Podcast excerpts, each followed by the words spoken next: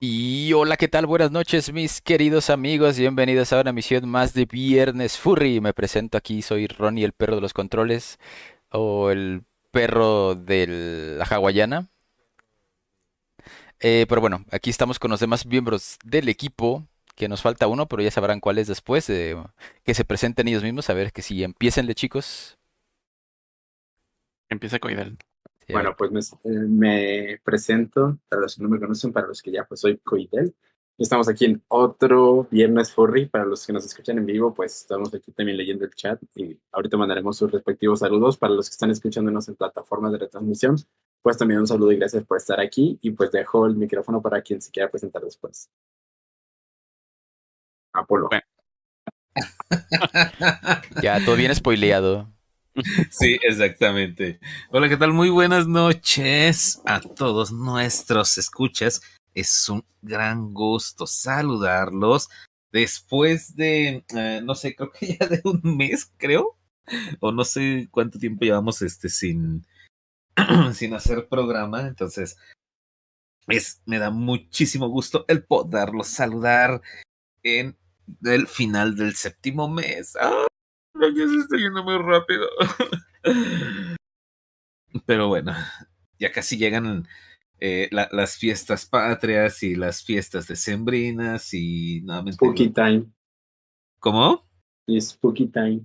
Ah, bueno, sí, también el Spooky Time. Ya casi llegan los Spooky Scary Skeletons Ya, ya casi llega Halloween y Día de Muertos. y Y más importante, exactamente, ya casi llega con furor.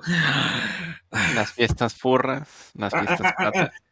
Perdón, me estoy emocionando tanto que estoy tirando hasta el café de ahorita. No, Entonces- pero ¿cómo crees?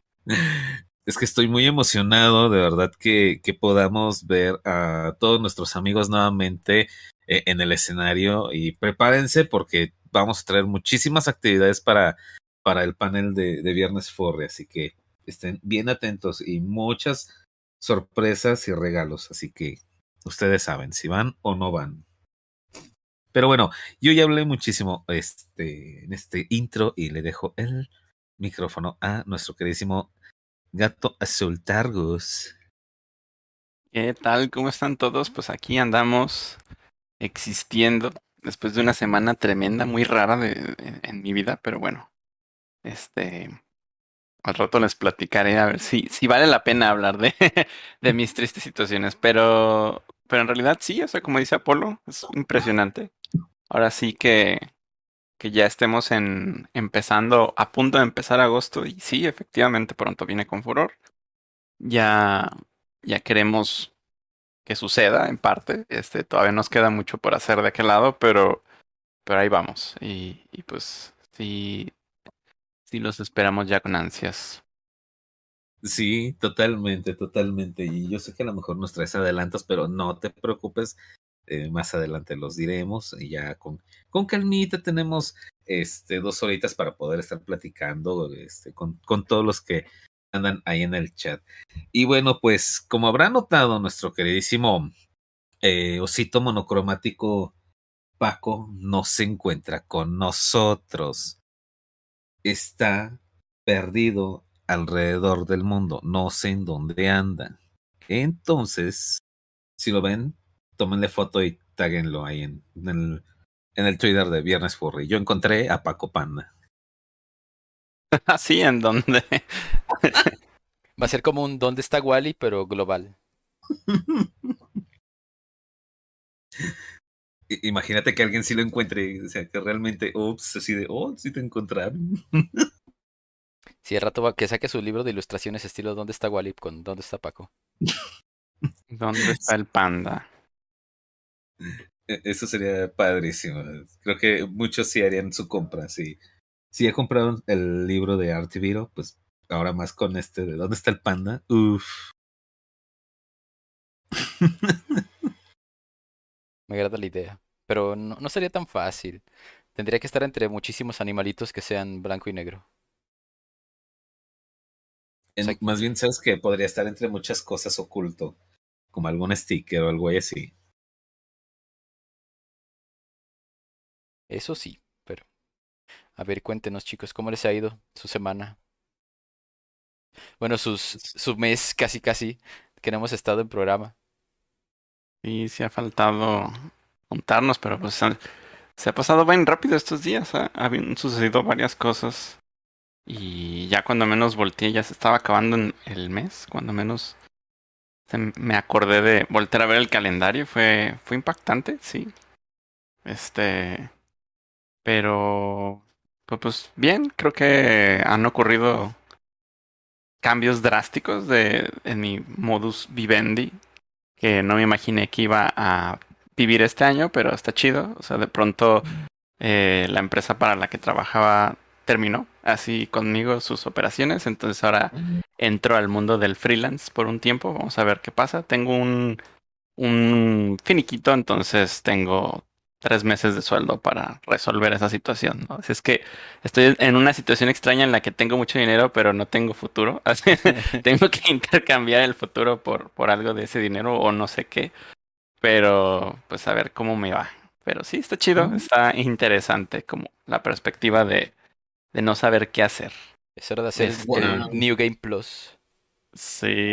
Wow. Que es, es curioso, mira, es, yo lo siento un poco como cuando eh, estás aprendiendo a nadar y, y luego tienes como estos flotadores, ¿no? Entonces dices como de, ah, sí, la, este, pues los flotadores me, me sostienen, eh, entonces confías en eso.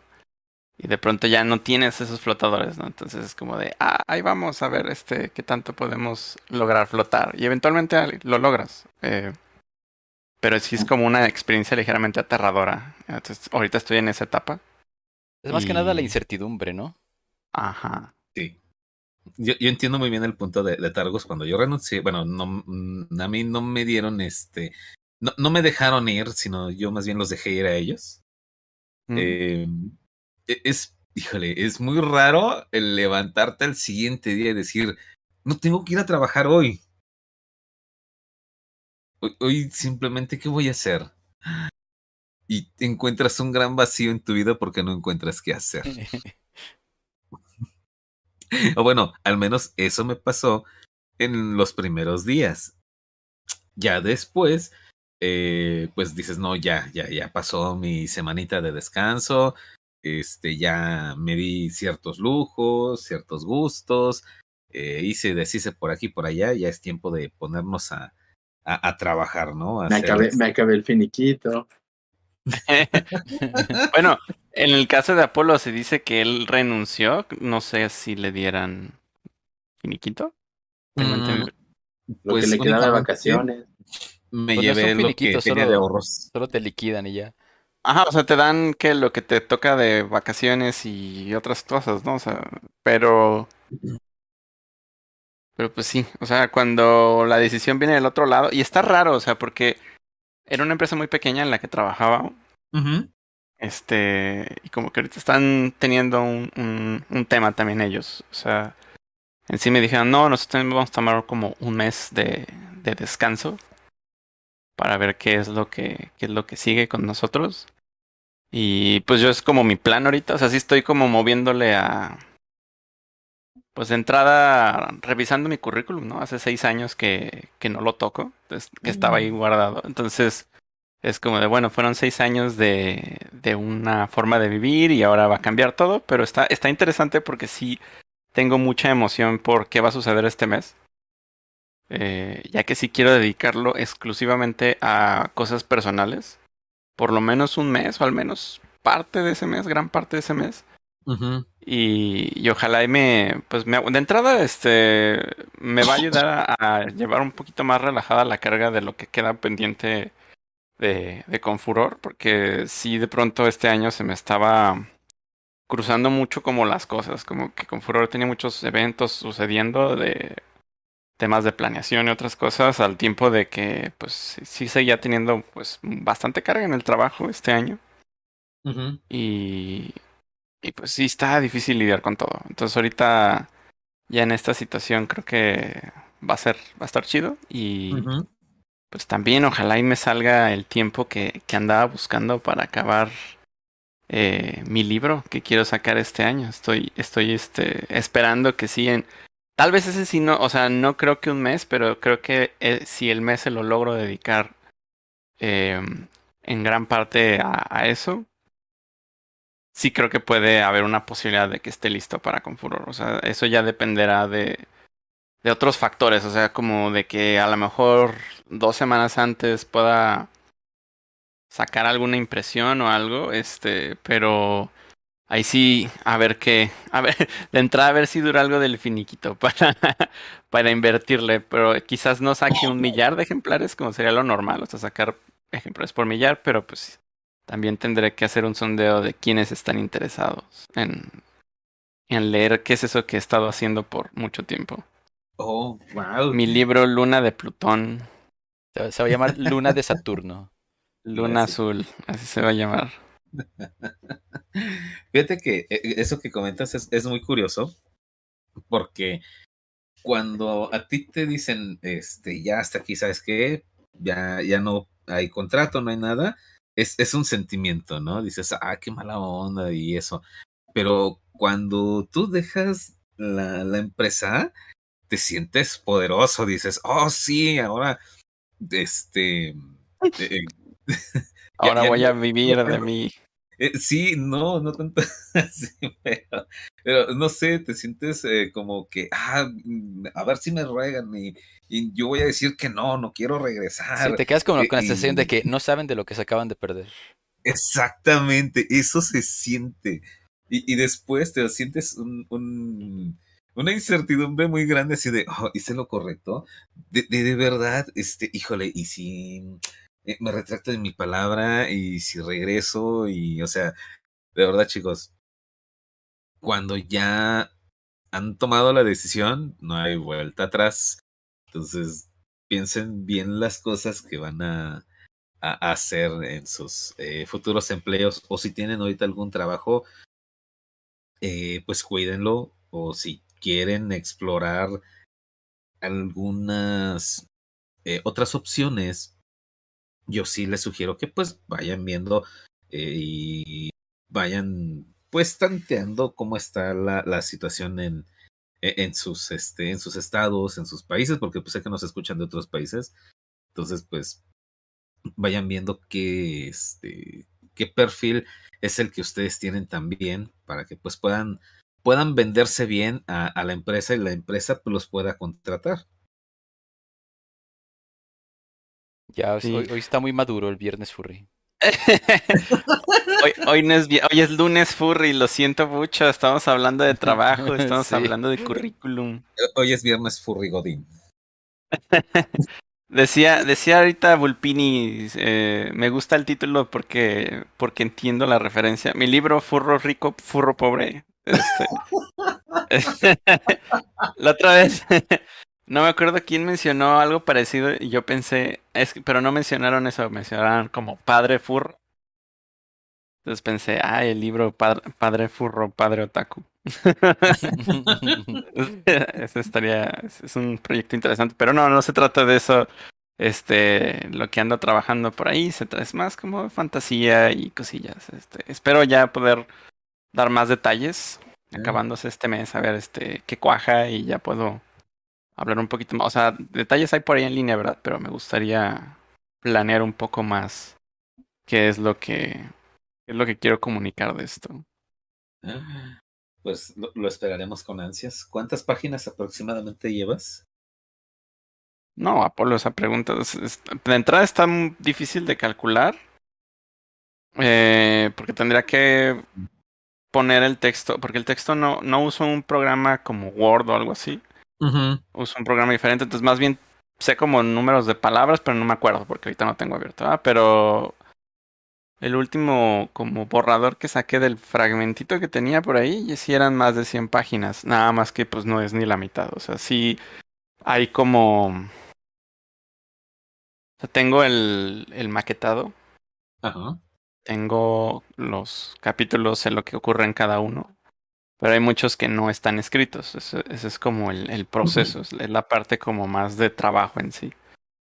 Este, aquí Vulpini está hablando de un programa similar a ese que se llama Calibre. Este.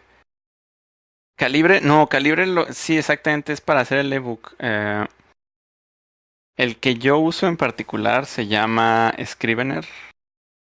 Es exclusivo de, de pues, del ecosistema Apple. Por allá, no, creo que sí, sí existe una versión en, para Windows. Alguna vez descargué en una compu que tenía de Windows. Pero por alguna razón la versión de Windows se quedó en la, en la versión 2 del programa. La versión 1, digo, la versión de más vigente es la, la 3 me parece.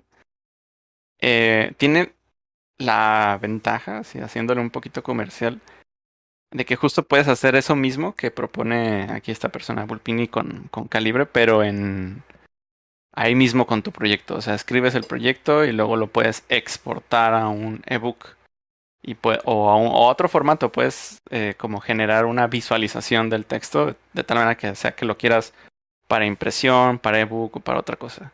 Y pero cuando produces el texto no estás viendo el formato final. Eso, eso es como parte de lo, de lo chido. Eh, y por ahí hay otros que, que de hecho son... O sea, ese lo encontré alguna vez y parte como de la razón por la que lo empecé a usar y todo es porque pues estaba en un ecosistema de Apple, tenía el acceso a uno. Pero luego encontré otros similares que funcionan, por ejemplo, en Android y otras cosas. Y pues si alguien quisiera como trabajar algo similar, estaría chido. Nada más no recuerdo el nombre de esos. Esos se los puedo traer de tarea para, para otra ocasión. Eh, lo que sí es que, pues sí hay varios programas así. O sea, es software como chido para escribir. Si alguien tiene ese interés, pues ahí luego, ahí luego les hago la tarea de investigarles recomendaciones. Porque hoy no venía preparado para, para abordar eso. Pero, pero sí, sí está chido. Ay, qué padre, de verdad. Así que, ¿cuántos, cuántos años llevas trabajando en tu libro, Targus? Ah, no, no, no, este. Es que no, no sé. O sea, el. ¿Lo Este en particular? Ajá. este en particular lo empecé por ahí del 2000. ¿Qué habrá sido? Como 2012, 2011. Pero no, no es como que lleve todo el tiempo haciéndolo. O sea, empezó esa vez y luego es como de, ah, mira, es una idea chida y pum, al disco duro. Eh, y lo retomé como con la idea de acabarlo, hacer algo y acabarlo y que, que estuviera chido. Por ahí como del 2019, 2020. Eh, porque recuerdo que tenía ya el, como el, el ímpetu de, ah, sí, ahora sí. Y empecé a desarrollar muchas cosas, como muchas, muchas cosas de, de algo que en realidad originalmente en 2011 solo había sido una idea chiquitita. Y, y ahorita ya es más como, ah, ok, esto me gusta como para desarrollar todo un universo eh, con diferentes historias. Probablemente, o sea, esta es una, probablemente escribo otras, no, no necesariamente como una saga secuencial.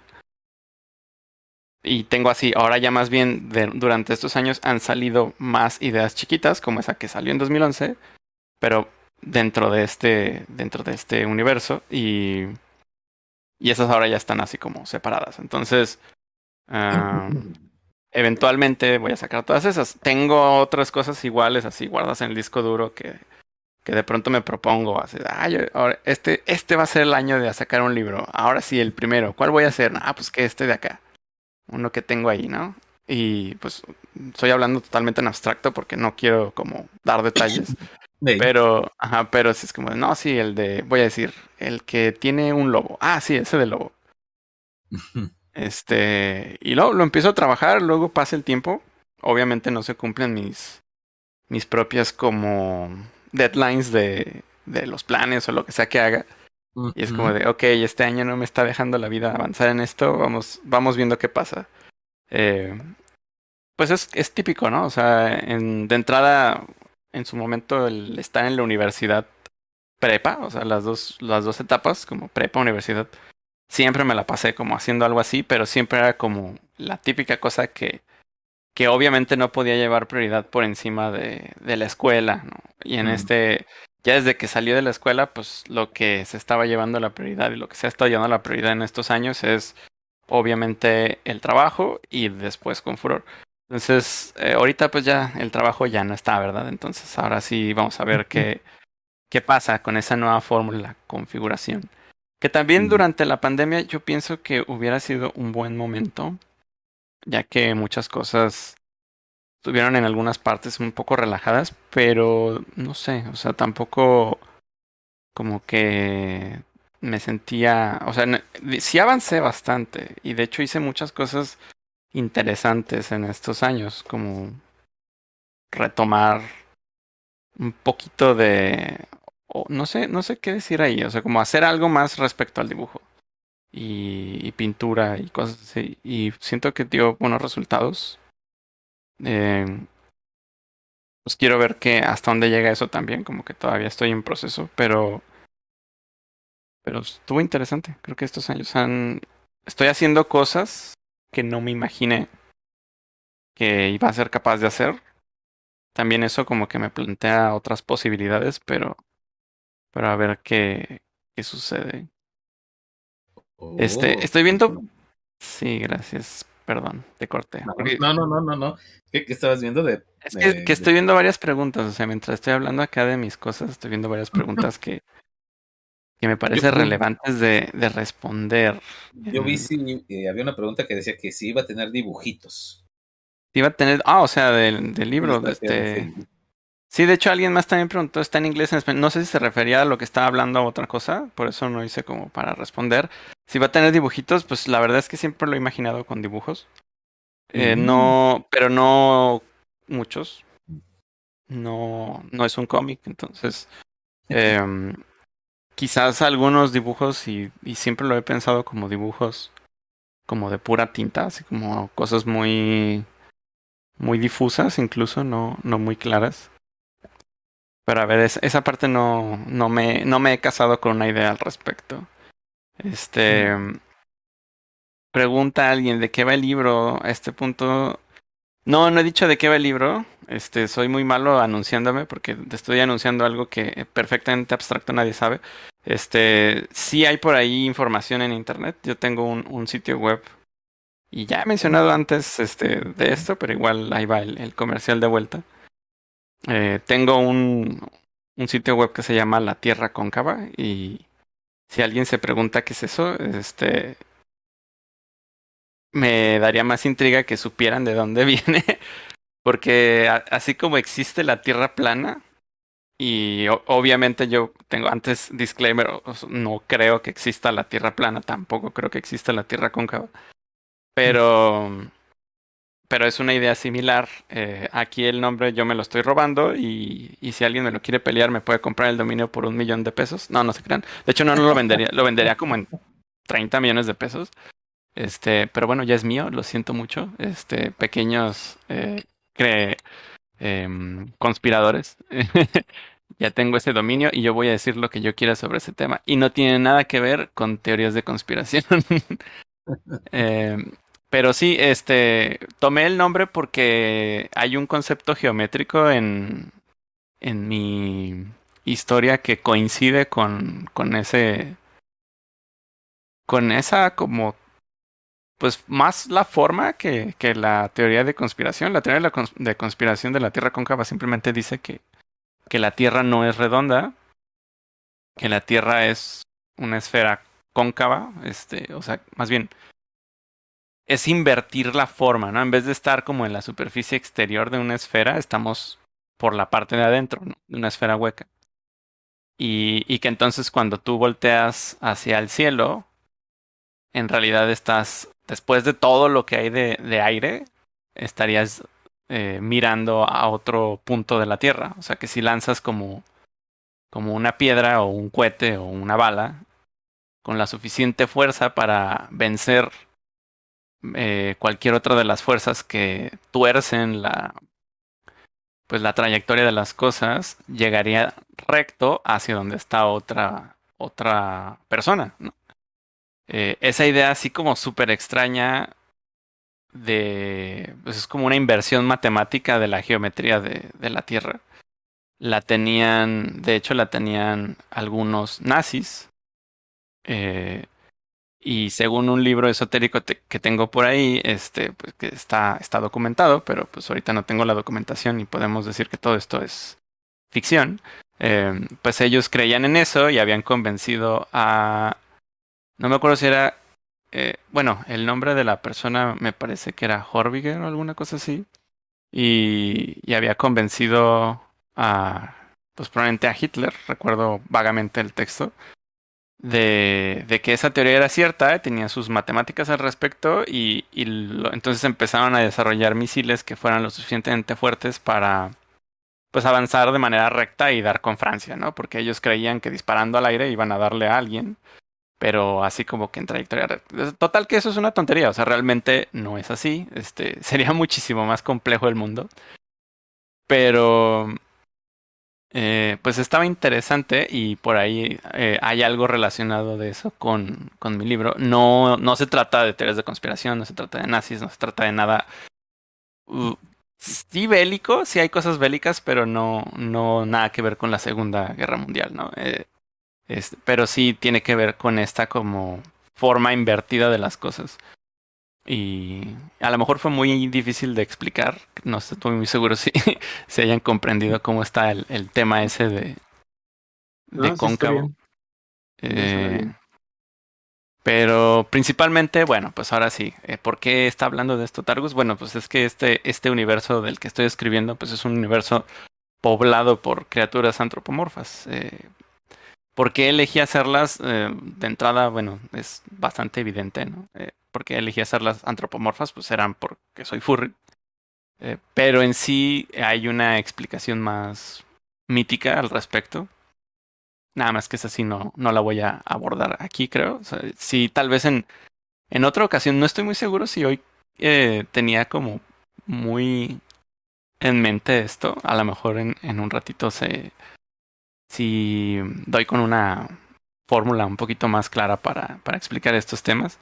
Porque sí me quedé como con la idea de responder varias de las preguntas que empezaron a salir. Eh, por ejemplo, esta de que eh, a ver, vamos a ver. Perdón. No, no te preocupes. Hice. Vamos a empezar como para no desviarnos mucho del tema. Alguien preguntó, ¿le darías alguna recomendación especial para los escritores principiantes? Sí. Em, es muy tentador querer escribir algo largo, pero es conveniente escribir cuentos. Cuentos que puedan ser tan cortos como de una hoja o cuentos que puedan ser que puedan tener conexión a otras cosas, pero no pensar directamente en hacer un plot muy muy largo. Porque está chido, como, como práctica es más rápido, creo que es el equivalente a cuando los artistas gráficos están empezando a, aprender a interpretar mejor las formas y en lugar de hacer pinturas completas o dibujos completos con mucho detalle, solo hacen bocetos rápidos. Eh, entonces funciona igual para la escritura y ese sería como uno de los consejos. El otro tiene que ver con buscar otras personas que escriban e intercambiar textos para leer y, y comentar. Eh, de preferencia, si lo pueden hacer en persona y en voz alta, la lectura es mejor. Porque cuando tú escribes y no te lees, o sea, si solamente te lees en tu cabeza, es, eres muy propenso a escribir cosas que no, que no querías escribir y que cuando las repasas no las ves. Por ejemplo, a lo mejor escribes eh, perlo en vez de perro o alguna cosa así y tú le pasas y, y ese no, es un buen ejemplo porque eso te lo va a detectar el autocorrector.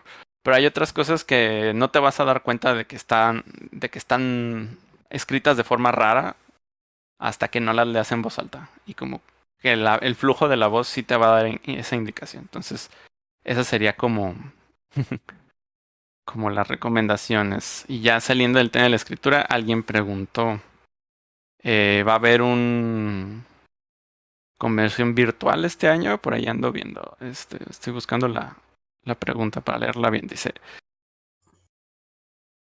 ah, ¿habrá conversiones virtuales otra vez en Confuror, aparte de ser presencial o el próximo año?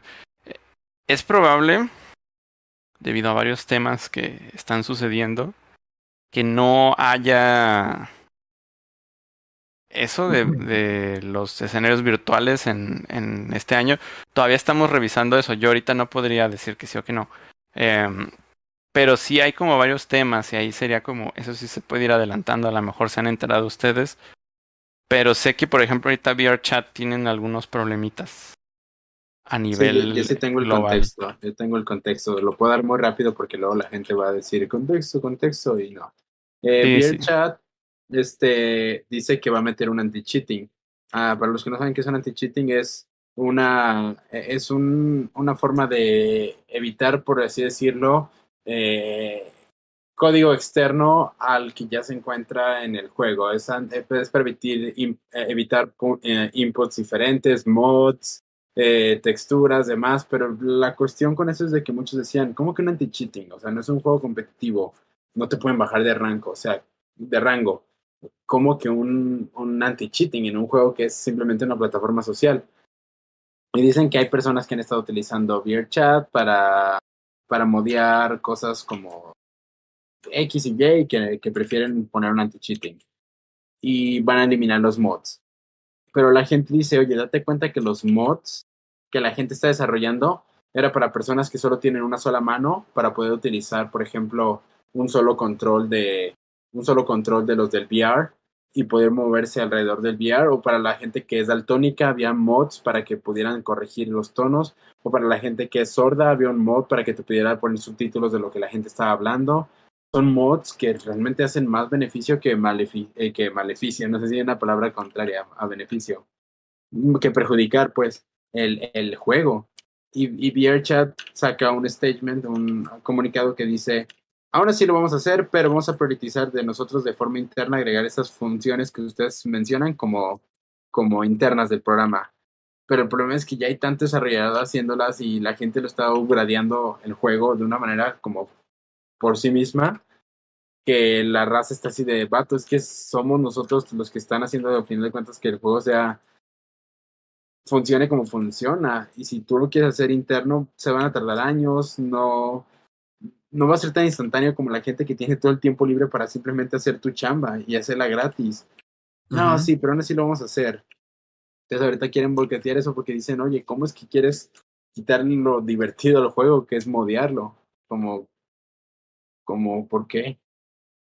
Y sí entiendo que tiene ventaja los anti-cheatings, pues para un control mayor también su mismo, su seguridad, no sé, tal vez sabe más al respecto, pero pues también se me hace raro un anti-cheating para VR chat no hay rango no hay nada o sea, ¿y qué puedes qué, qué, trampa puedes hacer en ese pues yo le veo o sea es, obviamente se está haciendo muy amarillista el, el, tema por por inmediatamente decir lo bueno pero pues también hay cosas malas digo al estar conectados a un servidor todos por una computadora, a lo mejor con un anti-cheat puedes sacar información del usuario que está sí, usando la otra cuenta, pues ahí es como donde ya es algo a tu seguridad que pues puede afectar, digo, qué feo que quiten algunas cosas que sí son benéficas, pero hay otras que pues sí tienen que quitarse por tu propia seguridad, lo cual no le veo nada sí. de malo, solo sí sería regularlo, porque no es fácil decir, ah, pues esto sí sirve, esto no, ahí no van a saber cómo. Uh -huh. Así que sí, pues, o sea, a ver cómo les yo, va. Yo no juego bien, yo no juego VR chat, de hecho tampoco puedo usar bien los VR, los, los sistemas de VR, así que no estoy muy enterado del caso, pero ayer sí le pedí contexto a un amigo que sí tiene un VR y está muy metido en eso, y me dijo, ah, es que están haciendo esto. Oh. Contexto, famoso contexto. wow, la verdad es que está, está curioso. Bueno, obviamente yo vi mi Twitter este, invadido de, de lo de VR.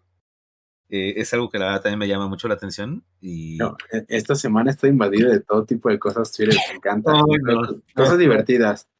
Eh, tenemos, sí. o sea, tenemos de que, de que lo de VR chat, tenemos de la convención esta de la convención rara que hicieron como que unos unos gringos súper de, dere de ultraderecha. Supremacistas. Supremacistas, que es como la, la convención neonazi furra. Algo así, pues, o sea, la confederada. No sé, es, es una estupidez, pero no manches, Twitter ahorita tiene mucho de qué hablar. ¿Eso fue el fin de semana pasado ya? Este fin de semana pasado, que acaba de suceder, sí. O sea, ahorita no, no es que esté sucediendo no. ahorita. Vez, no, creo que es ahorita, creo que ahorita ya empezó. Sí, no, es de hoy, es de hoy esto. Oh, oh. Hoy Que empezó. acabo de ver una imagen día. pasar, pero no. Aquí Sí, no, hoy fue el primer día. Y es como que, oh, Twitter esta semana va a dar mucho de qué hablar. Qué chistoso. Qué bueno que somos latinoamericanos y nos vale un carajo todo eso de. O sea, que, que nos. mm, No nos importa para nada como, o no nos afecta mucho el, el cómo se, se polarizan políticamente este tipo de grupos raros sociales. Digo, sí nos afecta de una forma porque, al final de cuentas, genera fobia, hecho, pero no sé, es bien divertido. de hecho, hay una imagen que no sé si, Ron- si Ronnie quiera o pueda, más bien pueda o quiera poner en, en Ah, sí, pantalla, esa pero imagen de- describe perfectamente el tipo de convención que es. está muy divertido. Ok, la pondré ahorita en un momento para el contexto. A ver. Ay, Dios mío. Pero me da mucha risa que es como que, oh, sí, con, con lo escandalosos que son los estadounidenses con ese tipo de temas, híjole, se van a, va a estar con todo. Y que, pues en sí, ni idea cuántas personas realmente... 110 van, Órale. 110 Porque- asistentes.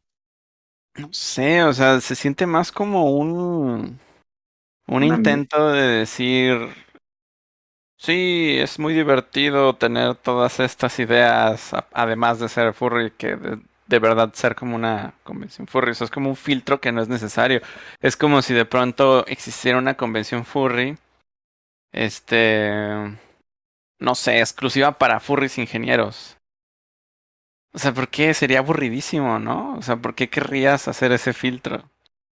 Que, o sea, de entrada pensando en cosas inocuas, pero, pero ya como pensando en más en temas como los que los unen a ellos, que esos ya pueden llegar a ser un poquito, Sí, de, eh, delicados feos. pues más que delicados, pues sí, pueden llegar a ser bélicos porque se trata como de confrontamiento. Pero, pues, eh, por alguna razón consideraron que lo necesitaban. Entonces, de alguna manera podemos decir que están en su derecho de formarse un espacio que ellos digan, este es un espacio seguro. Eh, pero, pues sí es como de, ah, órale, los felicito. ¿Ahora qué? Sí, exacto, y es como que, va, ¿ahora qué? Eh, de hecho, estoy viendo que tenían una tortuga por alguna razón. Sí, ¿Y animales exóticos, sí. O es- sea, ¿por qué? Pues porque ¿Qué? es muy, es muy estadounidense eso de nuestro derecho a animales exóticos, nuestro derecho a, a, a portar armas, nuestros derechos. No sé, son muy raras las personas que son de ultraderecha conservadora. Oh, por todos los Ah. cielos, esto es peor de lo que imaginé. Sí, exacto, pero te digo, no, no sabía si mencionarlo o no en el podcast porque al final de cuentas darle promoción a algo, pero digo, ay, somos latinoamericanos, nos importa un carajo ese tipo de movimientos No. como alt-rights y eso, o sea, o realmente creo que aquí en Latinoamérica no nos tomamos como como tan a pecho ese nacionalismo porque mm, no somos no tendemos a, ser países muy nacionalistas en ese aspecto. Solo cuando se trata de pelear si es aguacate o palta y sí. Pero fuera de eso somos países que no no reaccionan como Estados Unidos con ese tipo de temas. Lo que pasa es que para Estados para este perfil de persona, vamos a, a- vamos a quitarle la, la máscara, vamos a quitarle todo y dejar nada más la esencia. La persona en esencia que está ahí, que hizo, que tiene como la idea de que esto está bien chido, deberíamos hacer esto. Este, para ellos la bandera de Estados Unidos o probablemente incluso otras banderas como la confederada o alguna cosa así eh, representa lo que para otras personas en México más bien sería, no sé, el, vamos a decir, la Virgen de Guadalupe o el fulano este de, ya, ya como entrando en territorio peligroso de José Malverde o alguna cosa así. Y creo o la que pues, Santa es- Muerte Ajá, creo que nada más es, es fanatismo, es como fanatismo en su máxima expresión. O sea, es gente que, Ándale, que se sí, le mete sí, una sí, idea en la cabeza de que esto es importante, esto va más allá de mí, y yo soy perfectamente, este, no obsesionado, sino devoto a, a esto. ándale Esta- ándale es- me gusta esta mucho es es- mi devoción. Me gusta mucho esa como interpretación, porque sí es cierto, yo estaba diciendo que a nosotros no nos importa, pero tiene razón, muchos, o sea, por ser países latinoamericanos donde no encontramos como ese fanatismo hacia una cuestión como sociopolítica tan grande, pero sí es cierto, tienes razón, la encontramos en muchos países con una un fanatismo como medio transversal hacia cuestiones religiosas. Sí, y dijo, y sí dije cuestiones religiosas, digamos, como Con normis. respeto. Y no, o sea, pero digo, hay cuestiones religiosas normis, que sería como, bueno, la Virgen de Guadalupe, cualquiera, cualquiera va y, y se le, se le hinca, ¿no? Se tienen como su culto, es muy común, es, tu abuelita lo puede tener tranquilamente. Pero justamente aquí alguien resalta, Pink Milk Furry dice, ufas Malverde, así como, sí, sí, porque justo ahí entraría las cuestiones eh, religiosas que, o devotas, que ya no son tan normis, que ya entran como en el territorio de lo De nicho. de nicho, de lo extraño, de lo que la gente como que se cuelga de ahí, pero también es así- a la vez es como medio peligroso. Y, y ahí sería como ya la parte donde entran eh, lo de las armas en Estados Unidos, lo de este querer Los animales este, ex- exóticos. Sí, sí, o sea, o lo de la bandera de los confederados, ¿no? Y como de eso para qué. O sea, en realidad es gente que, que tiene una idea de sí mismos o de un- una idea de, de, de qué lado están en la historia que, que los hace sentir poderosos y malvados de alguna forma, pero a la vez en lo correcto. y, y es extraño, pero sí, creo que todo eso tiene que ver directamente con el fanatismo y, y pues la gente que vive en, en... ¿Dónde vives, Apolo?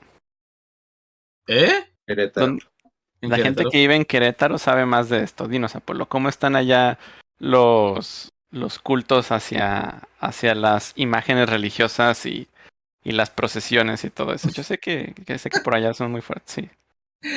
Pues, pues, este, digo, aquí obviamente tú sabes que esto es panista, pero pues este. pero no, la verdad es que aquí es bien tranquilo. Bueno, al menos lo que yo he visto, Querétaro es bien, bien tranquilo. No, no son, bueno, ah, son tolerantes, la verdad. He visto eh, que mucha gente aquí en Querétaro es, tolerante y no, no son así como que, ay, sí, eh, hay poquita gente que es así aquí en Querétaro. Es muy, muy, muy, muy poquita la que es así como que muy conservadora. No sé cómo, cómo, cómo explicarlo.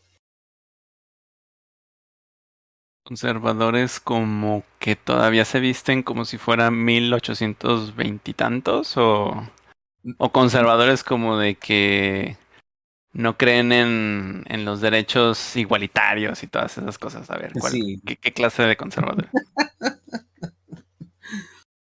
pues bueno, más bien conservadoras de muchas, eh, ¿cómo decirlo? Eh, O conservadores de que hacen conservas en lata.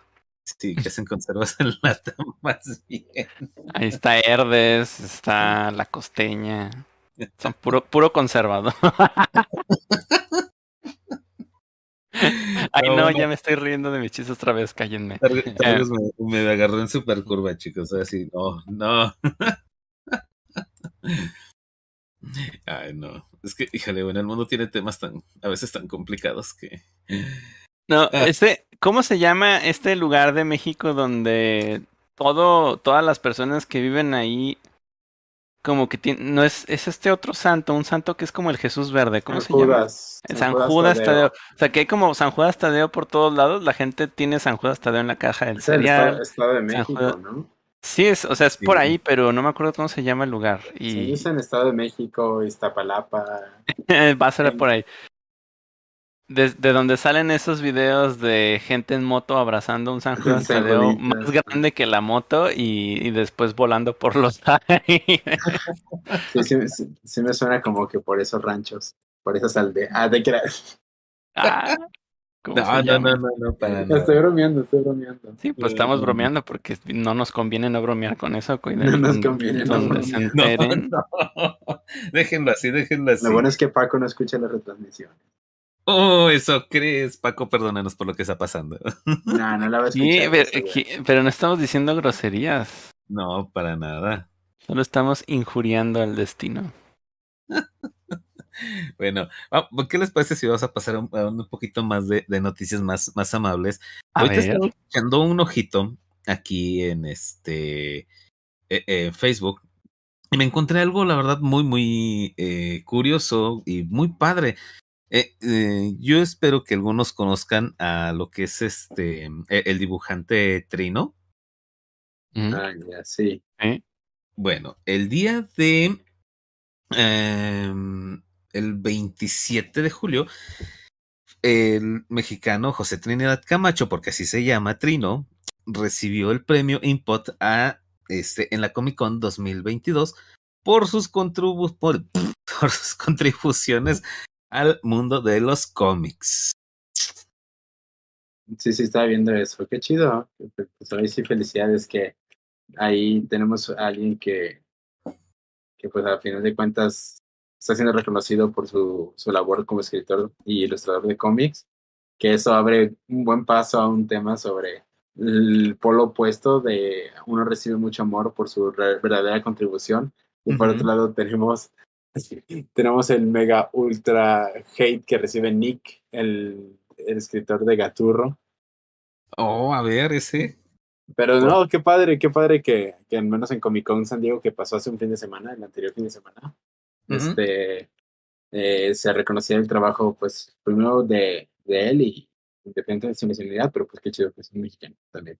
Y, y, mira que se reconocen a muy pocos artistas, porque, bueno, generalmente veo que son muchos este, artistas este, como eh, americanos, porque está Steven Spielberg, eh, George Lucas, Tim Burton, este, o sea, y son como que los que más destacan e-, en haber recibido ese, ese premio. Sí, pero qué chido, qué padre noticia. Pero sí, por otro lado está el famoso tema de Nick, el escritor de Rescaturro. Ah, eh, que, bueno, ¿no? En algún momento. ¿Mandé? Esa estatua se la robaron en algún momento, ¿no? La desmadraron, pero, pero es más ah. que nada, como dicen, e, es más que nada la cuestión de que a Gaturro se le, se le acusa de que crea su cómic, crea su fama y su figura en base de plagiarse ideas de cómics como Mafalda y de otros escritores, o sea que todo es como un copypasta, no tiene, no, no inventa sus historias, sino que las publica después de que ya las, las interpreta, después de que alguien más las hace. Como un ejemplo muy fácil sería de que eh, un, un escritor de cómics hace este escritor donde están los cavernícolas haciendo una fogata para lanzar un mensaje, o no cavernícolas, puede ser cualquiera, o sea, un, y, y, le responden con dos palomitas de humo, ¿no?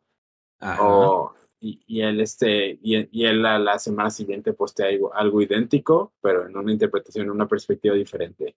Y es como que, uh, ok, acabas de agarrar una idea que alguien más acaba de publicar y la, la redibujaste en otra perspectiva y listo.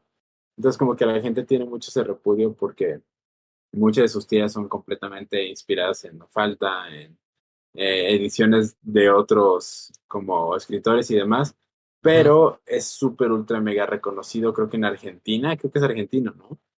Por favor, ¿Sí? dime que es argentino. Sí, sí Porque es. no, si no voy a estar dando información errónea. Este, y, y, bueno, creo que recibe demasiado, por mucho tiempo recibió mucho reconocimiento en, argentino, en Argentina, pero no por la gente, la gente como que lo detesta eh, sino como que, ah, muchos premios como nuestro escritor, nuestro no sé qué, y la gente como que lo detesta. Y cuando le pusieron una estatua en un parque, eh, fue la gente la vandalizó, la desmadró, la super ultra mega destrozó, la pintarrajeó y demás. Y ahorita están por ahí inaugurar una nueva imagen, una nueva estatua de Gaturro. Y la gente ya se está, eh, la gente ya se está poniendo de acuerdo para el día de la inauguración desmadrarse por completo esa imagen. Okay. Esa estatua. Wow.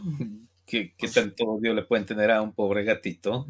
Sí, sí bueno, o sea, como, como tal, me, eh, re, mi resumen es, es eh, o sea, cae en eso de, viene siendo principalmente por, por plagios hacia, plagios hacia hacia contenido de otros autores y adjudicárselos como, como de él, publicarlos hacia, en su nombre y mayormente porque dicen que se cree demasiado cuando en realidad pues es puro ego porque no es creativo, todo es todo es inspirado en otros. Pues desde el puro diseño de personajes, eso es Garfield. Sí, es un para Garfield, mí. es un Garfield. Uh -huh. Y mira que en su momento Gaturro tuvo muchísimo eh, ¿cómo decirlo? Mucho, mucha mercancía por todos lados, en cuadernos, libretas, stickers y. Sí, exacto. Es como, es como aquí que veías este la que veías los Coco por todos lados, los personajitos estos. Eh, pero supongo que es algo muy similar. Wow. Sí, sí me, me sorprende cómo es la, la, la gente que, que hay una buena idea y se la plagian, pero bueno. Ay, simplemente deben ser más, más originales. Bueno, para los que no conozcan al Gaturro, ahorita les pongo en pantalla quién es. Pero sí, sí vi que porque hay gente de Argentina. Ah, dice que irónicamente Garfield es una copia de Heathcliff, ah, Heathcliff, que nació cinco años antes. Eh, Bulpini dice que ya por fin vio una imagen de esa imagen vandalizada. Este, si alguien es de Argentina que está aquí eh, en el chat, solo dígame, deme un poco más de contexto. ¿Qué show? ¿Cómo es la cuestión cultural de Gaturro? ¿Lo odias, lo amas o qué onda? Órale. Algún argentino aquí que dé, que dé un poco más de contexto. Pero sí, está interesante cómo se desmadraron al, al Gaturro. Ay, es que no, no, no, no, no. Dicen que le ganaba Mafalda. Pues sí, la verdad es que estaban mucho mejor los cómics. O bueno, las, son mejor las historietas de Mafalda. Me siguen.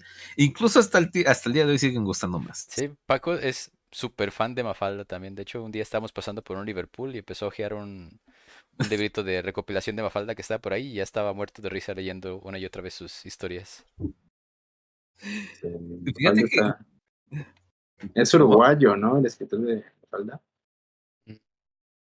Sí, ¿no? No. Ah, ¿De dónde es? Eh, entonces no es. Ah, También es también argentino, era ah, también argentino. Argentino, sí, cierto. Sí, sí murió en Ándale, 2020. ándale. Ándale, entonces eso puede explicar por qué hay tanto hate a Gaturro, porque si Pues se copia de claro. si Mafalda que es una joya, una joya de Claro, arte. es como, mira, es como si ahorita saliera un comediante y quisiera hacer algo parecido a lo que... Digo, es un ejemplo bien feo, la verdad ya me arrepentí de empezar a hablar, pero quisiera ser como el chavo del 8, pero en vez de, de que sea un chavo sea otra cosa y, y como que le cambiara cosas, pero fuera en esencia lo mismo y no fuera igual. Y ya me dije que me arrepentí porque eso tiene otros, tiene otros impactos bien diferentes. Creo que ahí no solo habría mexicanos indignados hacia esta persona, sino también probablemente y específicamente brasileños y otras personas de, de América Latina. Este, no es así que yo tenga una preferencia bien grande y todo por, por el, por el trabajo de Chespirito, pero definitivamente en su momento me divertía, ¿no? Y sí creo que Ah, ya sí, como si en, no, pero como si en la misma época estuviera, hubiera habido una Es que no es la misma época porque compara a las personas, o sea, el autor de, de, de Mafalda y, la publicación de Mafalda, pues es algo que sucedió Cierto, hace mucho tiempo y, y lo de Gaturro es más nuevo, o sea, de entrada, ¿cómo se llama el autor de Gaturro? Nick. Nick Wilde, No, no, Nick Wilde. ¿Cómo? Nick qué, o sea, tiene, sí razón. Gaturro apareció así de que, según Wikipedia, así con mi conocimiento poderosísimo de Wikipedia, dice que la primera edición de Gaturro salió en 1993. Sí, tiene razón, Gaturro viene más como un fenómeno, un fenómeno social, como que ahorita está agarrando popularidad por internet, pero está a base de, de da- dar un formato más de meme que de. Porque ya, copia mucho, pues así sí, sí es, una copia, pues. Y Mafalda en sí, bueno, según Wikipedia también, eso es- así que no sé, se supone que se publicó hasta 1973, o sea, muchas décadas después de que Mafalda dejara de publicarse, se apareció este gato. Eh, y de todas maneras, no sé, o sea, no sé si después de que se dejara de publicar, o sea, ¿a qué se refiere con eso Wikipedia o la persona que lo escribió ahí? Eh, no sé si en algún momento Kino sacara más cositas, así, ah, mira, se me ocurrió una tira nueva, la subo a redes o yo qué sé, porque definitivamente a él le tocó usar redes sociales, sí le Sí. tocó, pero, pero, y ahí sería como de, ah, bueno, eso sí es contemporáneo a Gaturro, pero encima Falda es producto cultural ya, ya de, décadas atrás, y, y esta otra cosa es un arremedo de algo que que no solo es famoso en Argentina, que es, es realmente es famoso alrededor del mundo. Sí, como decía un comentario ahí en el chat de Mafalda es patrimonio de la humanidad. Exacto. Make Daddy Wild. no, pero sí. El chavo chino. Sí, imagínate que sacaran el chavo versión, a ver, de, de la India o alguna cosa así, que bailaran. Pues, o no. Eh, es- Eso también es Sí, una pero- conversación pero- peligrosa. No, no. Pero creo que el, pro- el- problema viene siendo de que eran dos autores argentinos y le están dando mucho peso a un autor que estaba copiando de otro que realmente era God. Así. co- Entonces sí siento que viene ese choque cultural donde la gente está de que nada, ni madres, vamos a desmadrarle al gato, Me- No sé. Se me hace muy chistoso cómo en verdad están habiendo grupos organizando terrorismo hacia la estatua. Como, como un odio genuino hacia. Sí, pero fíjate que es muy raro eso de Gaturro, porque bueno, yo mi teoría es que él mismo está saboteando todo eso para ganar popularidad. ¿Crees? Es que yo no sabía absolutamente nada de Gaturro, no lo conocía hasta que de repente empezaron a bombardearme con eso de la nada y se hizo viral. Yo sí lo ubicaba, pero hasta ahorita supe el la razón por la cual lo odian. Pero sí había visto ya ese gato antes. O sea, sí hace que te enteres, pero no hace que te den ganas de leerlo, ¿sí? Es que aparte vi algo que se me hizo como muy de clickbait. No, realmente no revisé la veracidad, pero había una, una imagen que decía que en la página oficial del Gaturro pusieron una foto de, según esto, Sí, una, sí, sí, una sí, sí es niña que estaba oficial, llorando a un lado del Gaturro pintado, Ajá. diciendo que ella había bajado muchísimos kilómetros solo para ver la estatua del Gaturro y gracias a todos los que destruyeron la estatua, ahora le han roto el corazón. No, sí es oficial, pero es que ya el autor ya está como mofándose de los que le están tirando hate. Es una forma en la que le está diciendo, ah, me vale, me vale madre, yo. Mm, sea- yo, yo no pienso que se esté burlando, o sea, Es que yo es creo que difícil. legítimamente Ajá. quiere conmover a las personas para No, que esos dejen de demás hacer posts. eso. De esos demás posts también como que parece mofa. Pues no lo sé. Ya está utilizando, él ya está utilizando en marketing el odio que recibe. Ya, ya, no- ah, y, ah, ok, eso explica otra cosa que he estado viendo de la cual no puedo hablar aquí, pero después platicamos tú y yo. Pero probablemente esté usando la misma fórmula. Sí, sí, definitivamente. Ya, ya, ya sé de qué hablas. Órale, wow, qué inercia, estamos conectados, conectadas. Sí, ¿verdad? Como que tiene sentido, Pero es que tiene sentido porque acuérdate que, digo, voy, voy a sonar ya más como trascendental, pero acuérdate que es una forma muy fácil de unificar a las personas cuando las, uni- las unes en base a cosas que, que ambas detestan. O sea, como, y lo más triste es que es como que, ok, si te estás unificando por cuestiones de negatividad hacia otras personas, pues, ¿qué puedes esperar de eso, no? Como que, que, que no te sorprenda cuando...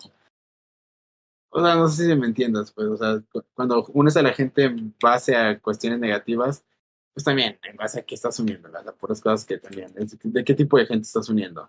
Pero bueno, sí, no sé, o sea, siento que si tu propósito es recibir atención, lo estás haciendo bien. La estás recibiendo. Ahora, pero ¿de qué te sirve? Porque no toda la atención tiene la misma tracción. sí, exacto, exacto. Eso, eso es que- Entonces, si él fuera como de, ah, me voy a colgar de esta situación desafortunada para recibir más atención, por un lado puede ser de ya no me queda de otra, pues ya mejor me pongo a reír, ¿no? Jajiji, jajaja. Este, Targus ya no tiene empleo. Eh, Pues, ¿qué más? Pero si, si no es el caso y si sí legítimamente cree que, que le, que le va a ayudar a algo, pues probablemente, probablemente no. O sea, definitivamente no va a cambiar las cosas. Sí, no, y Pero- tienes razón. Eh, es publicidad, pero al final de cuentas a mí no me dieron ganas de leer Gaturro, al contrario, ya lo veo y digo, ay no, guácala, como que ya le agarras un hate sin conocerlo. Y- Porque pues sí. Y es que a lo mejor también, bueno, es que no lo sé, o sea, yo siento que a lo mejor puede haber un más adelante, no ahorita, no en estos días, pero si alguien que diga como de, bueno, y el mentado gato ese, pues de qué se trata, ¿no? Y, y le quiere dar una oportunidad y lo quiere ver con otros ojos, pero pues ya después, o sea, ya O gente que de- simplemente no conoce, no conoce eh, el, o sea, no, no, no vio Mafalda, no, no tiene como algún tipo de referencia que le, le cause ese peso cultural de, de- de apoyar a eso y pues lo va a ver. A fin de cuentas, copiado o no, pues ahí ya, ya hemos visto y más en este fandom que hay mercado para todo, con incluso gente que pues, vive de calcar cosas, pues sí, ni pedo, no está bien, pero pues no los impide seguirlo haciendo, siempre va a haber alguien que no se da cuenta. Mm, mira, Ok, ya no le va a aquí hay un comentario bastante bueno de Renolan and Golden Eyes. Dice, deberían aprender de México y el mural del cómic mexicano. Ese no se vandaliza y eso que tiene personajes de artistas eh, muy polémicos. El Mm. mural del cómic. A ver, ¿cómo estaba la situación aquella en la que vino alguien? Ah, Sombra, no, eso su- sucede que invita, bueno, viene un artista, eh, creo que estadounidense o extranjero, no sé, que tiene un cómic, muy, un webcómic muy famoso. Y esa persona se le da un espacio en un muro de, en un muro de la Ciudad de México para hacer uno de sus personajes. Y un artista callejero, pero, perdón si sueno grosero, me gusta el arte callejero, pero cuando son pinches garabatejos, es cuando dices, a ver, a ver, a ver, a ver, me gusta mucho el arte callejero que en verdad es expresión, ¿qué es eso? Pero, pero, ok, sí, sí, sí es expresión y, y ya estoy entrando en un área muy gris porque cualquier tipo de arte es arte, pero también vienes y, tu mensaje es, voy a grabar en- encima de, de esta pintura, de este mural que acaba de hacer este otro artista diciendo que por qué se apoya tanto a artistas extranjeros y no a los mexicanos y por qué esto es un tipo de como es un tipo de, de protesta hacia, hacia el amor al extranjero, pero luego en tu página de Instagram estás vendiendo grafitis en dólares y publicados en, en inglés. Es como, ok, sé, sé consistente, ¿no? Ahí lo que, lo que le molestó a la gente del artista este de Sombra es que se estaba quejando de un tipo de, ¿cómo se llama? Cuando es fobia hacia el mismo país, xenofobia. O, o de un tipo como de malinchismo, no sé, como de que ah, se apoya mucho que un autor venga, pero aquí a los artistas de fuera, de, de dentro, no se les apoya. Así que por eso grafiteó encima del, del trabajo de alguien más. Como que su pinche grabatejo, pues que Oh, sombra. Aquí, sombra. Aquí, El, Ah, con el de Star Anderson, sí. Ya, perdón, estoy viendo la imagen ahorita que, que está poniendo Ronnie aquí en, en la transmisión. Gracias, Ronnie. ah, Ándale, ándale, sí. Y fue ese el graffiti que grabateó con, con su grabatejo, creo. Wow. Pero al final de, ajá, ándale, pero al final de cuentas, eh, es como que, bueno, pues te lo grabateaste y todo, pues, mi pedo, está bien. O sea, no te gustó y quisiste dar un momento de expresión, pero yo no vi gente que después de esto dijera, ah, voy, voy, voy a seguir a Sombra, así me gustó su, su trabajo. Al contrario, fue más como un. Te volviste un villano. Y de nuevo, la gente que tal vez te apoyó es gente que igual o sea, te está apoyando por, por las cuestiones negativas, pues también es gente que seguramente muchos no querían igual. No sé. Ay, perdón, perdón, perdón, perdón. Es que, ay, bueno, no sé, e- es como comenzamos al, es como si regresamos ahorita al inicio del programa, ¿no? Hay gente muy, ah, ¿cómo, cómo decirlo? Como que eh, con mucho, eh, mucha euforia hacia eh, su opinión, ¿no? Como, no sé, como... Muy imponente, muy imponente Es- la palabra. exact- e- exactamente, como que quiere siempre imponer. Entonces no, siento que no, no, no. Creo que deberían de todo se debería de respetar simplemente. Eso es lo, lo único que debe de, de pasar. O sea, digo, creo que se invitan a artistas extranjeros para que, pues, digamos, podamos tener un poquito, un pedacito de ellos. O sea, los grafiteros. Un pues, pedacito de ellos bien, este, gordo.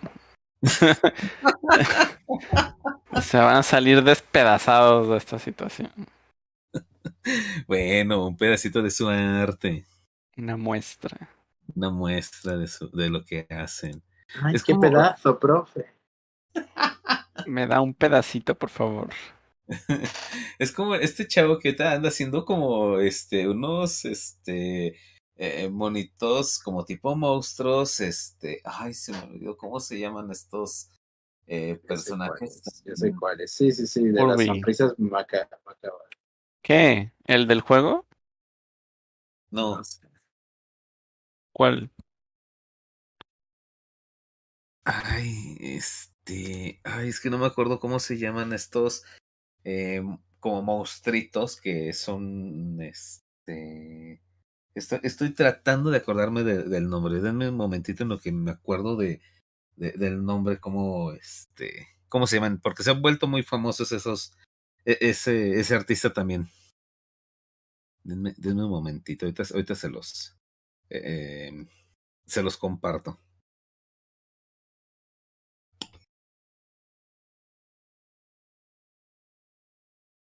Pues Ay, perdonen, perdonen por quedarnos en, en silencio, chicos. Pero creo que no sé si me caí yo, se cayeron los No, a- Apolo, que, que nos quedamos esperando. no Ah, supimos qué perdóname, decir mientras, mientras tú ibas a sacar algo, pero. Polo habla de su corazón y en modo serio. Targus, hola. Sí.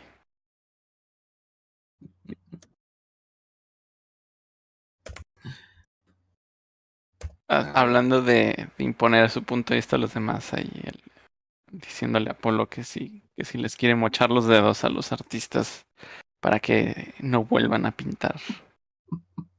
Esta será tu última gran obra, así es que aprovechalo. Te quedan días de manos. No, imagínate que empezó a pasar. No, qué horrible. Eso ha No. pasado. Ah, ¿Eh? Eso ha pasado. ¿Tú no sabes que a, a- a Miguel Ángel, después de pintar la capilla Sixtina, le mocharon los dedos? Ah, serio? no. no, es cierto. ¿Qué? es que suena convincente. Sí, sí. Eso no está muy convincente. Te- Ah, ¿verdad? Yo sé que eran los rumores. Ah, exactamente. No, no, no, no, no.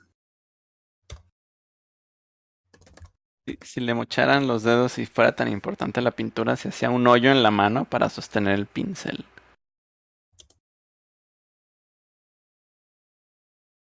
El Apolo sigo escuchando sus teclas googleando. Ey, o sea, yo No, ya no sé ni de dónde sacarle para no romper su, su, no sé qué iba a aportar. Sí, para Ajá. Pero ya estoy, ya estoy dispuesto a cambiar de tema porque ya se tardó, pero no quiero sonar grosero y decir de que ni pedo. Lo siento, que- para, para el siguiente programa les prometo mostrarles. Híjole. No, híjole.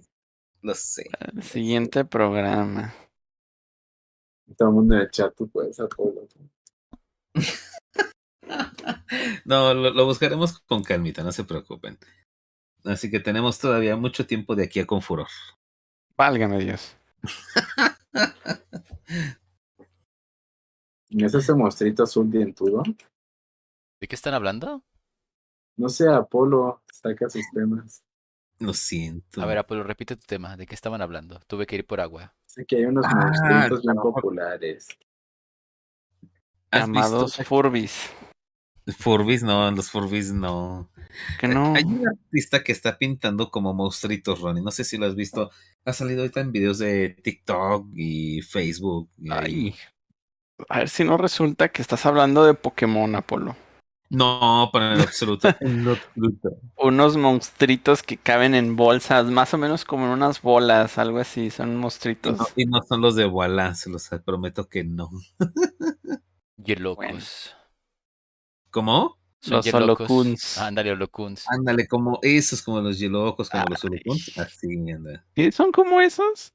Sí, son como esos. Todo- toda, esta, toda esta situación es por algo así. A ver, pero ya me quedé con la duda. ¿De qué estás hablando? Sí, ¿cuáles son? ¿Ya no los encontraste entonces? Sí, no, no los he encontrado.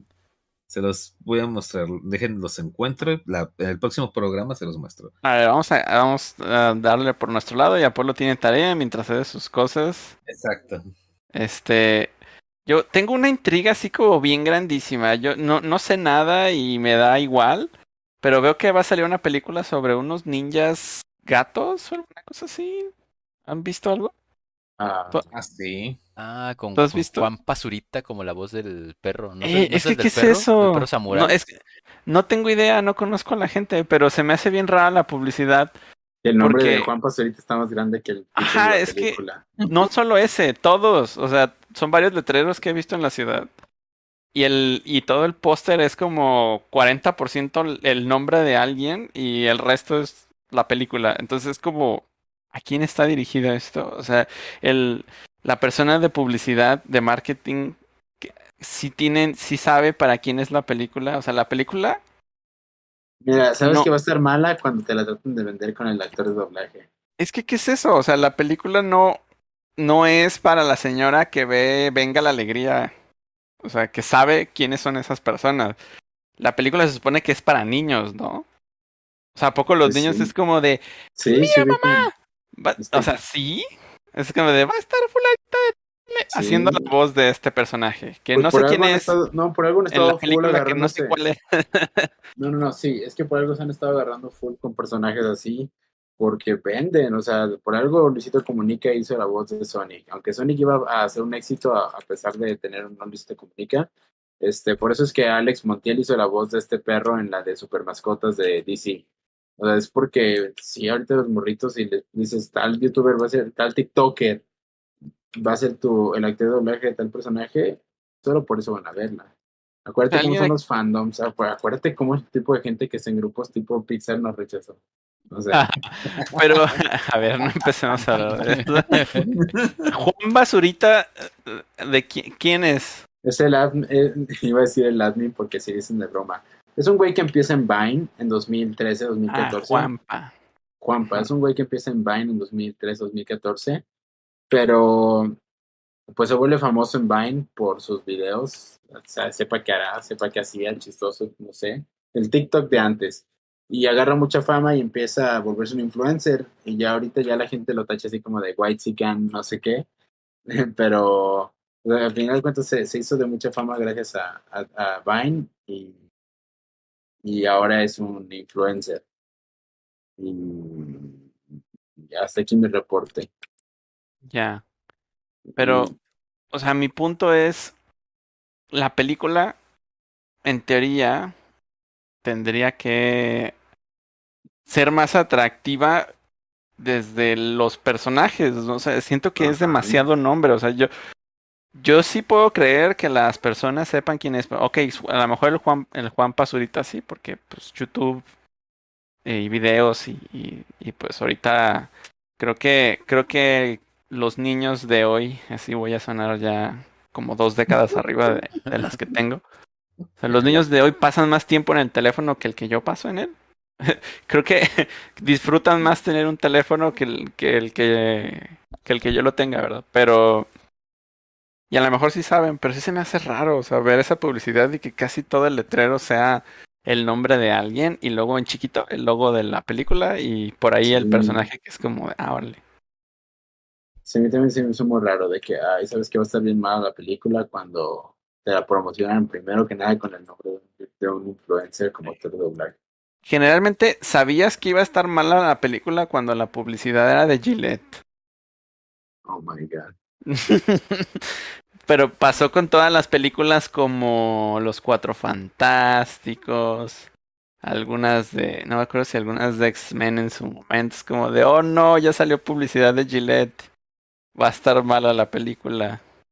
Ahorita ya, ya no lo necesitan, ya no hay, este, ya no hay tanta publicidad así, ¿no? O no sé, no sé si es porque ya no la veo, pero con las películas que han salido de Marvel siento que no hacen publicidad, o sí, de, Sí o- de hacen, pero marcas más sutil, más sutil. más útil- pues dentro de la película, ¿no? Ajá. Como el ah, bueno, es cosa de Thor, ¿no? Creo que todavía no es Ajá, válido hablar sí, sí. spoilers de Todavía no. Pero sí. Los chicos malos solo tuvieron doblaje de influencers. No la vi Ah. en español, lo siento. jaja. ¿La viste en in- ¿Sí te tocó verla en inglés? Sí, claro que sí. ¿Dónde? ¿Cómo? No te quedas así la vi en español. Sí, la Ah, en ¿verdad? español. La vi en- es- es- es que- es que, Mentirosísimo. ya me acordé porque no. Ahí te va. La vi en español la película. Y Porque no tenías de otra. No, no tenía de otra, pero he, estado- he escuchado muchas de las canciones y el soundtrack en inglés. Y por eso que ahorita Ah. ya se me olvidó la, las voces en español. Yo solo tengo presentes el soundtrack en inglés. Ya se me olvidó el español, mi no entender. No, pero es que, es que, no, no siento que les quedara mal el doblaje, de hecho, de, de, de Bad Guys, pero me gustan más las canciones en, en inglés. De hecho, ni siquiera, sí, sí, sí, sí tuvo canciones en español. Por ejemplo, la, su feature song, la de ah, Good Tonight, o Bueno esta noche, no sé, ya ni me acuerdo la letra de- en español porque nunca me interesó escuchar esa canción en español, porque pues el cantante que al que le pagaron un dineral, al que le hicieron toda la publicidad, estuvo la inversión en, en inglés. Está más chida la, la canción, escuché la forma original. Mm. Yo no me De- acuerdo, no me acuerdo. Mírame. O sea, sí, la canción es la que bailan, ¿no? O sea, Sí, pero es una canción así compuesta como, como en inglés por un, un artista y, Ajá. demás. O sea, es la de We're gonna be good tonight, we're gonna get you feeling right, we are the good, good guys. Pero en español sí la, tradu- sí la tradujeron y es ahí donde me enoja. Porque me gusta mucho cuando dejan las canciones originales en su idioma, como en Sing, Sing 2, que no doblan ninguna canción. Las canciones Ajá. son con los, acto- con los actores de doblaje solo para cuando hablan, pero la canción sí está cantada por Bono cuando es la de León. No, no, no pusieron a, a Chayanne a cantar. Oye, pero la- claro, en bueno, la primera sí pero- cantaron las hash. Las Hash sí cantaron. Sí, la canción que canta la chica Puercoespín está en español en la versión latina. Ah, pues es la única. Sí. Y es que, o sea, pienso que si es una canción que todo el mundo conoce, que ya existe, o sea, que existe previo a la película, pues no tiene sentido transformarla, porque entonces ahí sí, ahí se- ahí sí se vuelven algo muy raro. Pero Ah, esta, sí. esta canción la hicieron para la película, ¿no? La de los chicos buenos. Los chicos, ah, sí, la de Good Sí, pero aún así. Si está hecha para la película, pues sí, sí tiene sentido que la traduzcan. A lo mejor puede quedar mala, pero, pero no sería es, la es primera eso, vez que es eso. Mira, te voy a poner un ejemplo. Te voy a poner un ejemplo. Es como, mira, no, exacto, ahí va, hay un ejemplo que va a vencer el tuyo, pero bueno, dale tú No, primero. el mío, es, el, mío es, Muévete. infle- el mío es infalible. El mío es infalible verlo, y Ronnie, Ronnie me va a respaldar. Es como la, la película de Steven Universe, escuchar las Híjole. canciones traducidas. Es una No. basura. Es una. Pero, people, people in the chat. No, en, en verdad. Escuchar las canciones de Steven Universe eh, es como que. Dios mío, qué pedazo de basura hicieron con la de. Con la de Here in the Garden, let's play again. Y lo- o la, de- la otra, la de. Esta es la historia que le escuché una y otra vez. Por fin le voy a dar en su puta madre a mis amigos. O sea, no. Deberíamos tener una campanita para cuando Coy diga groserías. Está horrible en español. En cambio, las cosas en inglés Sí, y dices, sí, "No, sí. es una preciosura. Sí, mira, estoy de mal. acuerdo, estoy de acuerdo. Pero ¿sabes cuál es? Ahí va mi, ahí va mi, mi reversa. Este, que sepa el mundo que en marcha Ah, pero, pero, estoy. estás- pero ahí la cantó Phil Collins. La cantó Phil Collins. Ah, la pero está traducida, No, pero, Coide. pero la compuso y la cantó el mismo autor en, tre- en Ah, cuatro idiomas. La pero cantó en entonces, el italiano, la cantó en español, la cantó en francés, la cantó en inglés. Ahí, a- ahí sí, Ah, a Phil Collins es intocable. sí, claro, a Pero Phil porque Collins es- le haces lo que quieras, pero y, y además el- Disney es- tiene buena reputación por doblar bien las canciones. exacto. Pero entonces el problema no es que se doblen las canciones, sino que lo hagan bien, ¿no? Fin que lo hacen mal, que lo hacen horrible. Ajá. O sea, que si no tienen el Sí. presupuesto Disney para doblar bien la canción, lo hacen con las patas. Y, y- y el ejemplo es precisamente, eh, el, el ejemplo es precisamente eso que te digo. Este, pues, esa de Steven Universe en español está inaguantable. En serio, está inaguantable sus doblajes. Y, y la exageré un poco, no sé cómo va la letra porque ni la he querido escuchar. Pero sí, Mira. sí, sí, sí, el tonito ni siquiera queda con la letra. O sea, meten 10 palabras en el mismo tonito y suena horrible. Sí, muy bonitas las canciones de Phil Collins, la verdad. Sí, pero- Em, aquí hay otro ejemplo que pone Luis RPG, pero la verdad ahí sí no sé qué pensar. Está reviviendo Shrek 2. ¿Es de la 2? Creo que sí, la de el- Yo quiero un héroe. Sí, ¿no? sí, es esa. Ajá. Esta también está doblada y no sonaba mal, pero tampoco era tan necesario, creo. Pero creo que ahí, si no la doblaran, pierde un Sí, poco sí, de pierde, pierde sentido. contexto. Sí, yo pienso que es la misma conclusión de, porque es DreamWorks finalmente, fue la misma Sí. conclusión que tuviera durante Los Chicos Malos. Sí, no, y de hecho DreamWorks, o sea, y, y- la de los chicos malos, de hecho, escucha, no está mal doblada esa canción. O sea, esa canción de los chicos malos de, ¿cómo se llama? Buenos esta noche, o no sé, en inglés es Good Tonight, o... ah, no está mala en español, pero me gusta mucho porque, o sea, sí le invirtieron galleta a, a la versión en inglés con, con tanto la persona, con todo. o sea, Sí. un segundito, estoy aquí haciendo mi research. Todo, research. Search. Había otras canciones dobladas que no eran de Phil. ¿De quién eran? Las de Spirit. Ah, Sí. bueno, pero esas también así son así. Uh, Uy, ¿sabes cuál? Las del Rey León. No, o sea, todo el Rey León. Si no doblaran las canciones, a la película del Rey León jamás Pero habría estás pegado. hablando de Disney. Pues ya sé que estoy hablando de Pero sí, mira, este, no sé quién cantó en, en- en- en español esa, pero en inglés fue Anthony Ramos, quien hizo la canción de Good Tonight. Antonio Ramos. Sí. Ok, según esto, las, ¿Es de la- dónde encont- las de Spirit la había- las había hecho quién? Eric Rubin. Bueno, en la- en la versión español. Sí, y es que la música de Spirit es de Hans Zimmer. Órale.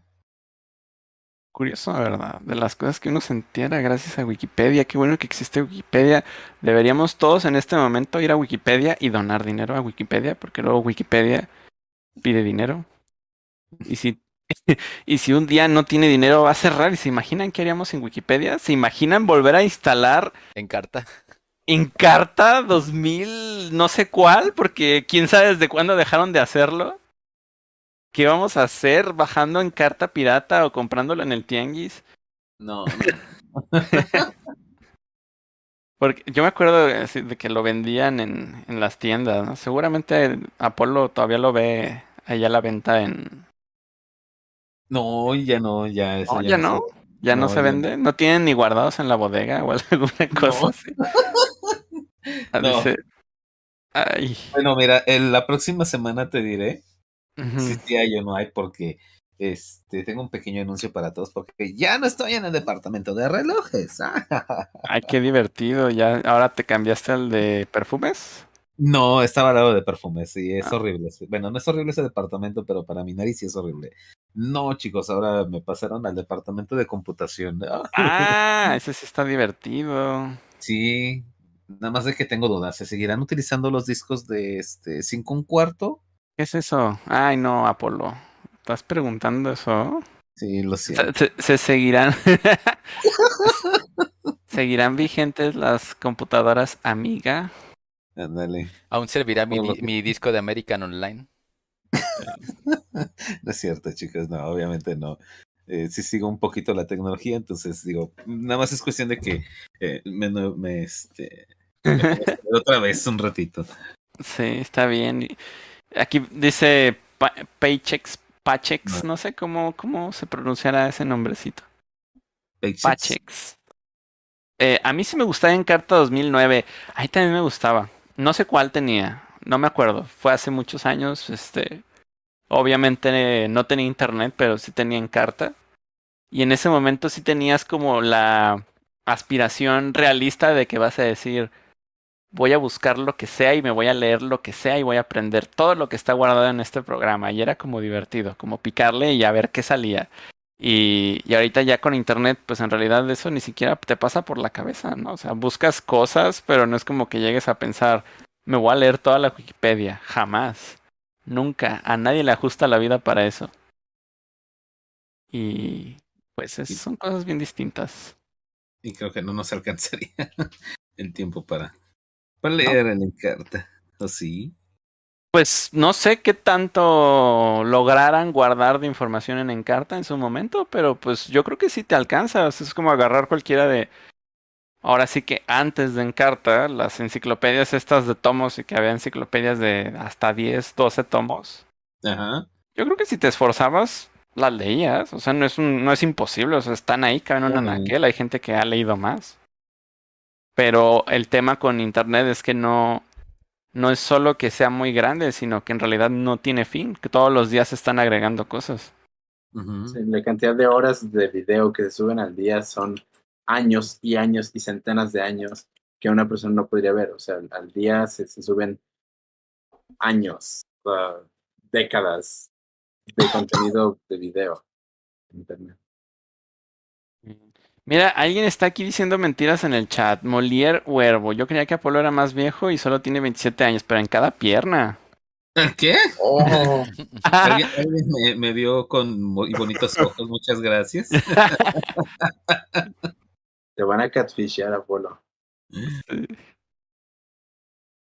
¿Alguien No, jugó. Egipto Kids? No, no, pero suena, suena como el tipo de cosas que llegué a jugar en el cibercafé.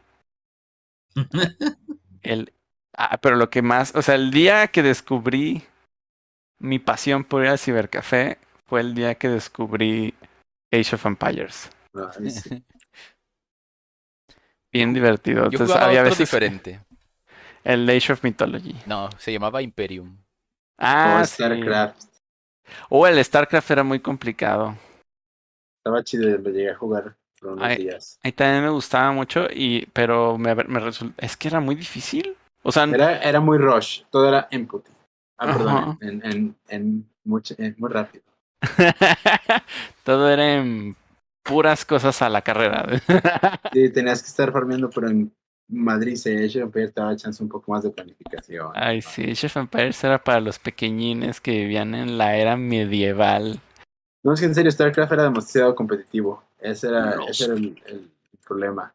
Los competitivo. competidores. La gente, la gente sí se ponía muy. Les, les sacó un competitivo muy, muy grandísimo.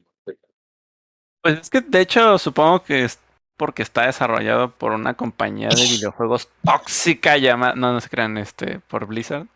Y, y sí, Sí, pues, seguramente era gente más metida en el mundo de los videojuegos a nivel traumaditos. Mientras que, pues Microsoft estaba tratando de hacer las cosas en paz, ¿no? No, sé. Sí, o sea, de hecho, la computadora que- que... Que, nos regalaron a mi hermana y a mí traía la beta del. un- una, un- era un demo del Age of Empires. Y así conocí el juego. Y la primera vez que fui a Estados Unidos nos compramos el Age of Empires 2 con la expansión de Conquers. y todo. Oh, bueno, pues tú ya andas en cosas muy, muy adelantadas. Yo el primer juego de computadora que vi y me impresionó tanto fue el del ajedrez. Ah, no, pero espera, no estoy hablando del primer. No estoy diciendo que es el primero. Tú le agregaste eso del primero. Yo estoy hablando del primer Age of Empires. Venía en la computadora, en, en mi primer computadora. No dije que fue el primer juego que jugué. Sí, pero bueno, es una cosa que me hizo recordar ahorita Targus cuando yo iba al, al cibercafé las primeras veces. Ahora obviamente con el tiempo los intereses en los cibercafés van cambiando, pero recuerdo que en su momento cuando recién iba a las computadoras, lo más popular era entrar a los chats, porque hablar con personas random era muy interesante, era como que, wow, puedo hablar con alguien que no conozco sin necesidad de estarlo viendo, eso está bien chido, y me la pasaba enviando también tarjetas del gusanito.com. Ay, sí, los chats. eso, Yo me acuerdo que cometí el oso de mi vida en un chat. Oh, O sea, no, porque Lo que pasa es que, o sea, no sé, pues estaba mencito, ¿no? Estaba en la secundaria, como todos los de la secundaria. Pues uno estaba verde y no sabía inglés. Entonces estaba platicando con alguien, de que, ni siquiera me acuerdo de qué, seguramente era perfectamente irrelevante.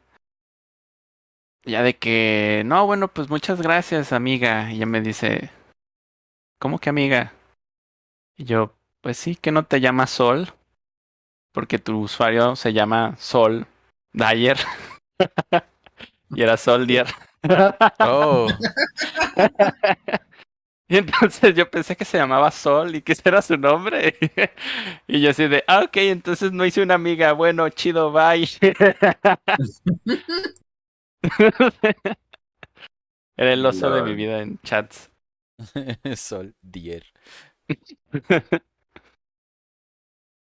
Usualmente había escuchado el nombre de, de Luna, pero no alguien que le pongan Sol. A menos que haya sido Luis Miguel. Y él sí era el Sol de México. Sol de México. Y- No, yo no Otra recuerdo. cosa que me gustaba mucho hacer en los cibercafés era entrar a las páginas web. Muchas páginas web en aquel entonces planteaban juegos, ¿no? Como que el gancho de, Sí, de las páginas web era tener algún jueguito. Y entonces me la pasaba Había- explorando páginas de cosas que me gustaban porque de pronto tenían juegos. había páginas solo, solo únicamente para juegos. Yo las que más usaba eran miniclip.com y minijuegos. Armor Games. ¿Qué pasa con Neopets y Club Penguin? Mm. Sí llegué a usar Club Penguin, pero yo era más de, de jugar Habbo Hotel. Y no, lo que, lo que yo entraba a jugar eran los juegos de Bionicle. Ah, también. A mí me gustaba Totalmente inútiles, pero era como de wow, ya esperé media hora de la hora que tengo disponible para pagar aquí en el ciber a que cargara el juego, así es que ahora tengo que disfrutarlo. ujú. Entonces tenías que elegir o le pedías el disco de Age of Empires o te ponías a cargar algo en, en internet. Newgrounds. No, el tiempo de una hora no te daba, no te daba para escoger. O sea, tenías que. Era, era un juego de azar, un gambling ahí de. Fíjate que mi, mi ciber cercano, este, solo fui muy poquito porque tuve un tío muy buena onda que trabajaba con, con computadoras y demás y consiguió muy rápido acceso a internet. Y teníamos la suerte de que en mi casa, eh, estando en la misma cuadra, aunque no en la misma calle, daba el terreno, los, los terrenos se juntaban por una reja a espaldas, como contra, es- eh, se, se juntaban. Y pasamos un cable Ethernet así larguísimo y conseguimos acceso a internet y eso me, me sacó muy rápido de los cibercafés. Esa fue mi primera conexión a internet. Mm, No, pues. tú fuiste afortunado. Sí. Ya después tuvimos, ya después nos lo quitó, ya tuvimos que contratar nuestra propia red. Pero ya eso ya fue mucho después. Pero sí recuerdo que una tía también tenía muy buen internet. Uy, me la pasaba horas en su casa solo usando la compu porque sus hijos no, o sea, sí usaban la compu también, pero muchas veces ellos no estaban o todavía estaban en la escuela o se iban o demás. Y yo solo iba a su casa únicamente a, a usar la compu.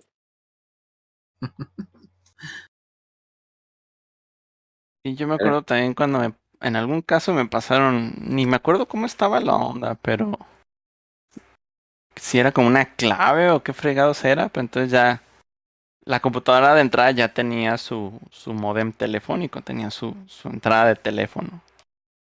Y así de, ay, ya tenemos internet, a ver, conéctate, tui, tui, tui, tui. Y ya hace esos ruidos, ¿no? De que, órale, qué padre, qué padre suena el internet. Y ya cuando estabas ahí, como de, bueno, voy a estar navegando, pero nomás una hora, porque ¿qué tal que me quieren hablar? Y porque pues no se podía, no se podía, o sea, estaba como ocupado el teléfono mientras tú estabas en internet. Es como de, ah, está bien. Y luego Y llamaban y, y se iba el internet. Ajá, pero luego pasaba de que la cuenta de teléfono, ¿qué? ¿Qué es esto de aquí? Ya, pues como que a veces había ciertas páginas en donde entrabas y no sé, como que lo detectaba como si fuera a larga distancia. Eh, o sea, en alguna ocasión tuve una situación así con mis papás, es como de, pues no tengo la menor idea, pues ya no lo vas a usar y es como de, ok. Y ya, ese día me quedé sin internet. Eventualmente llegó el internet de verdad, ¿no? Porque la verdad es que era una payasada. O sea, había veces en las que es como de, bueno, aquí creo que voy a cargar una imagen de algo que me interesa ver. Y la imagen, línea por línea. Ah, sí, como si estuviera imprimiendo. Todas esas cosas, todo ese sufrimiento, los Sí, niños de ahora no lo conocen. Sí, recuerdo cuando, cuando en YouTube decías, si lo quiero disfrutar bien, tengo que dejarlo ahí media hora cargando el video. Sí. Y ya después regresabas y le ponías play, pero se te actualizaba la página y se te moría todo tu... Todo lo que ya cargado. Ay, ¿sabes qué es lo que realmente hacía que en un cibercafé tuvieras malísimo internet? Que la gente llegara y se pusiera a descargar música. Ah, sí. Porque saturaban todo el ancho de banda que tenía disponible el, el café internet. Y entre subida y descarga, pues no dejaba nada para los demás. Y es como que llegabas al internet, querías ver un video y jamás cargaba. Era tan común que la gente iba a descargar música a los cibercafés. Sí. O también iban a, a quemar sus discos en los cibercafés porque no tenían quemador. ¿No, ¿Que no los podían quemar en su patio? Porque ahí, haciendo humo.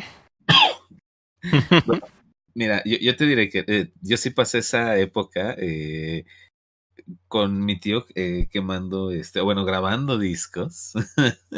Ah, Que ibas a un cibercafé a, a usar su quemador para... Sí, hasta cosas. el quemador, sí. Y era padre, la verdad es que también me hice de muchas este, bibliotecas de, de música gigantes.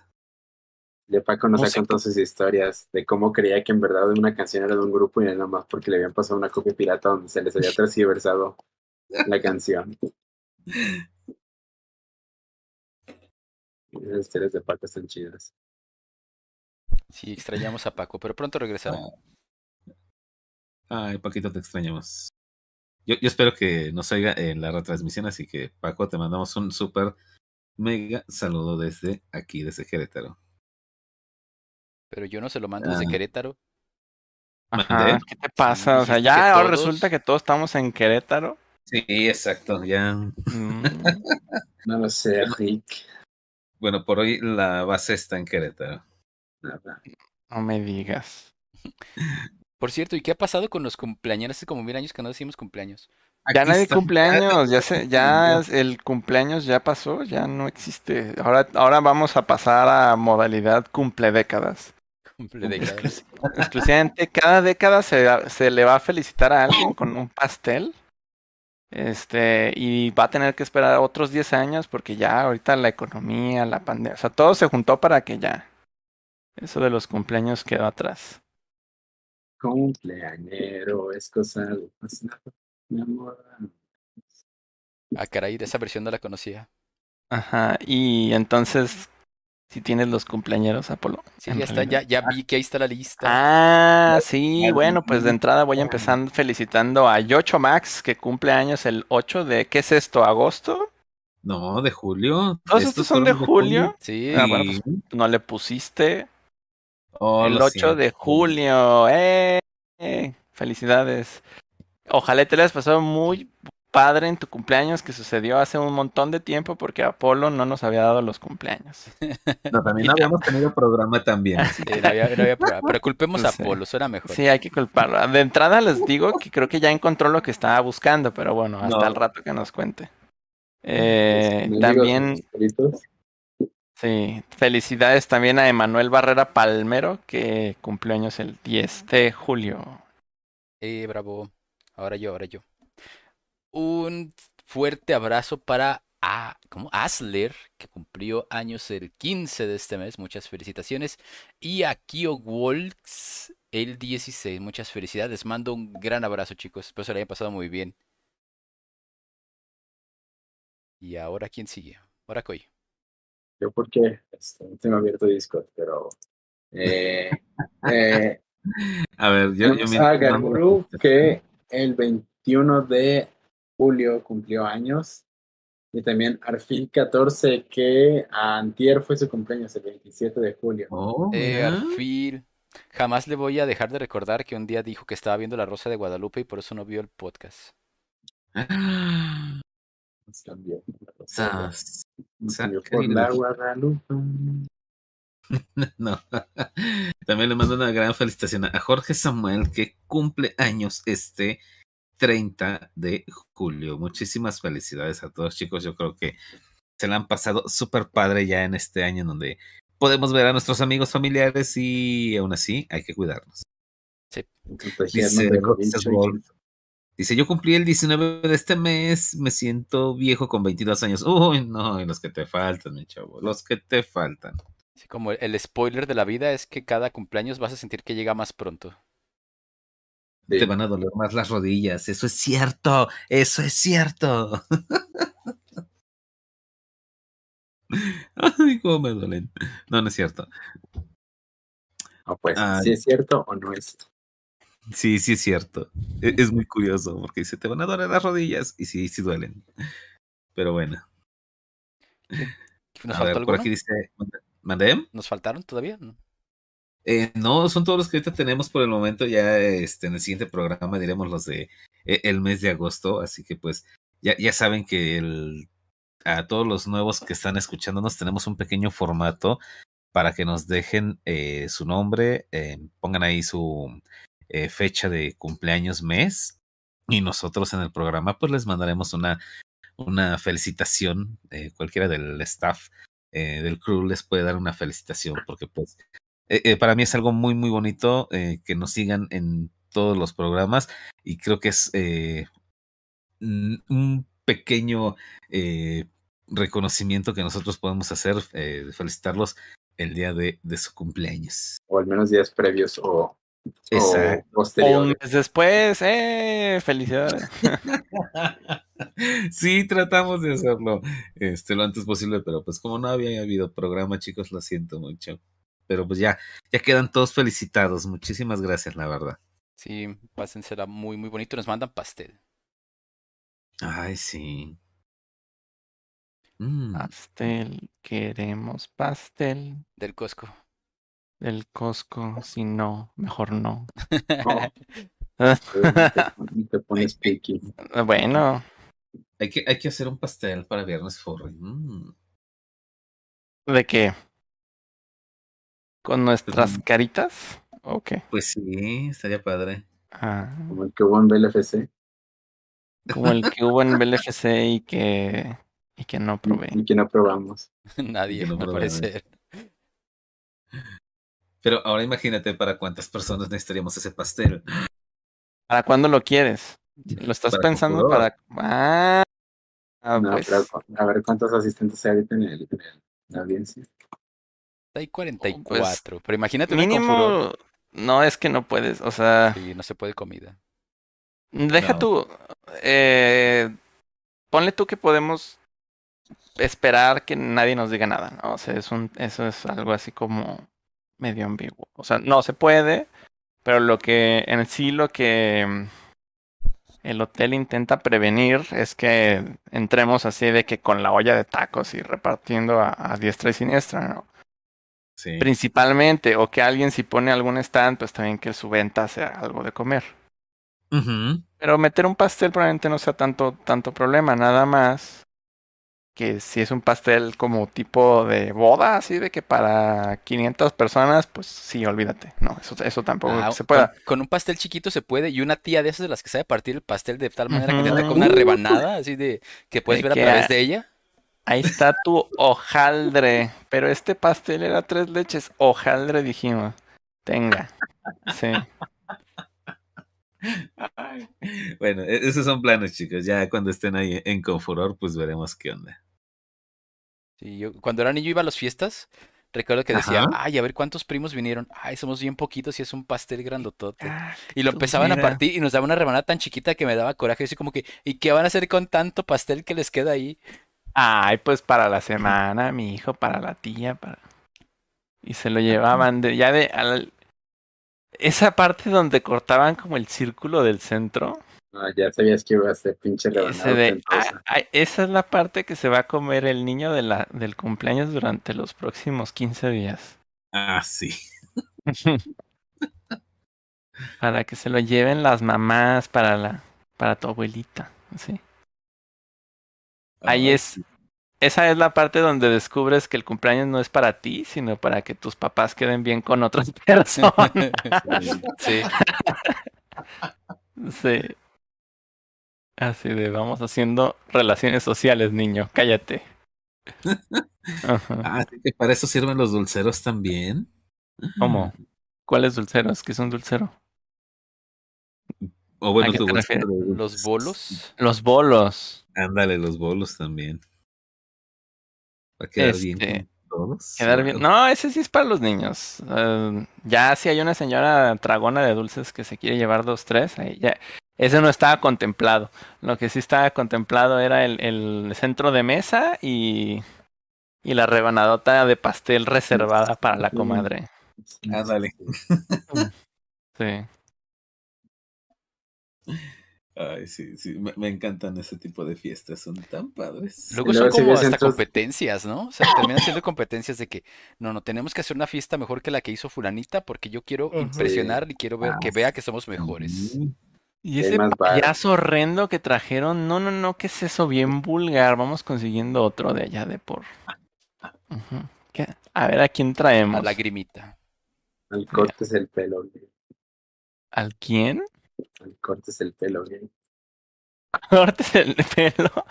Eh, o las pintadas de cara, ¿no? Todas las cosas que, que ponen. ¿Todavía se hacen fiestas así? Pues es que sí, obviamente. Sí, sí, sí, sí, es México. Sí, Obviamente ya es hace siglos que no tengo ningún pariente que tenga, o sea, supongo que eventualmente llegarán, pero la verdad es que ya ni ganas me dan de ir.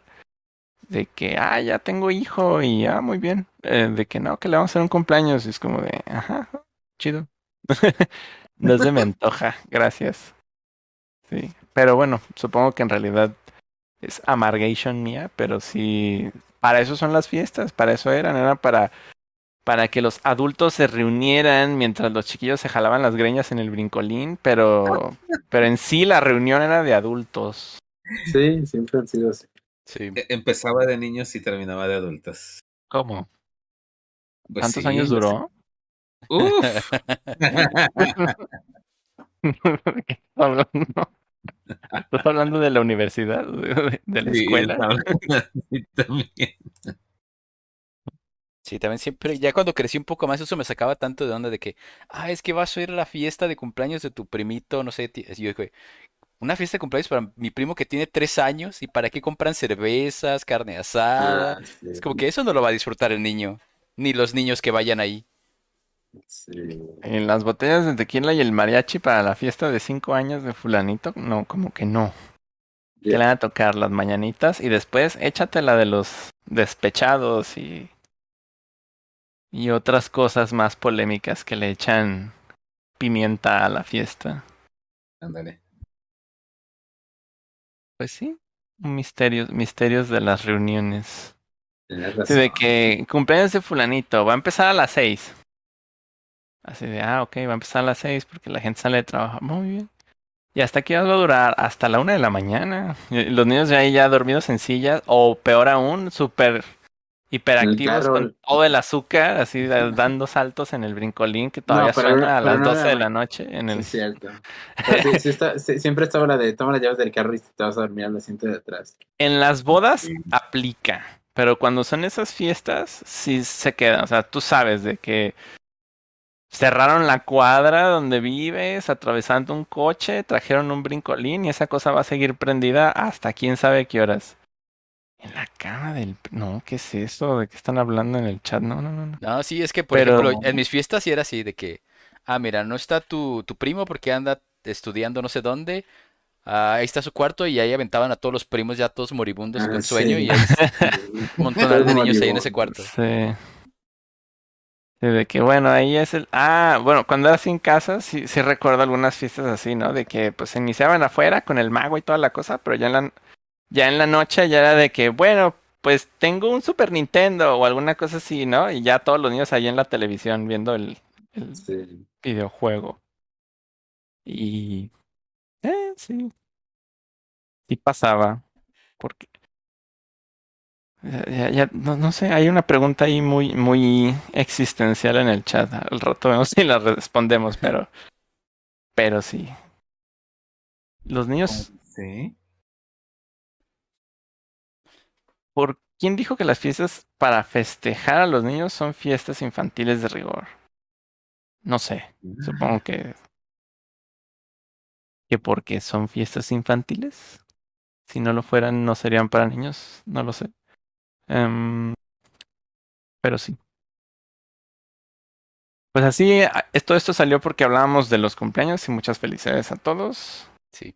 Y ahora sí, Apolo, dinos qué es lo que te encontraste en, en internet antes de que se acabe el programa.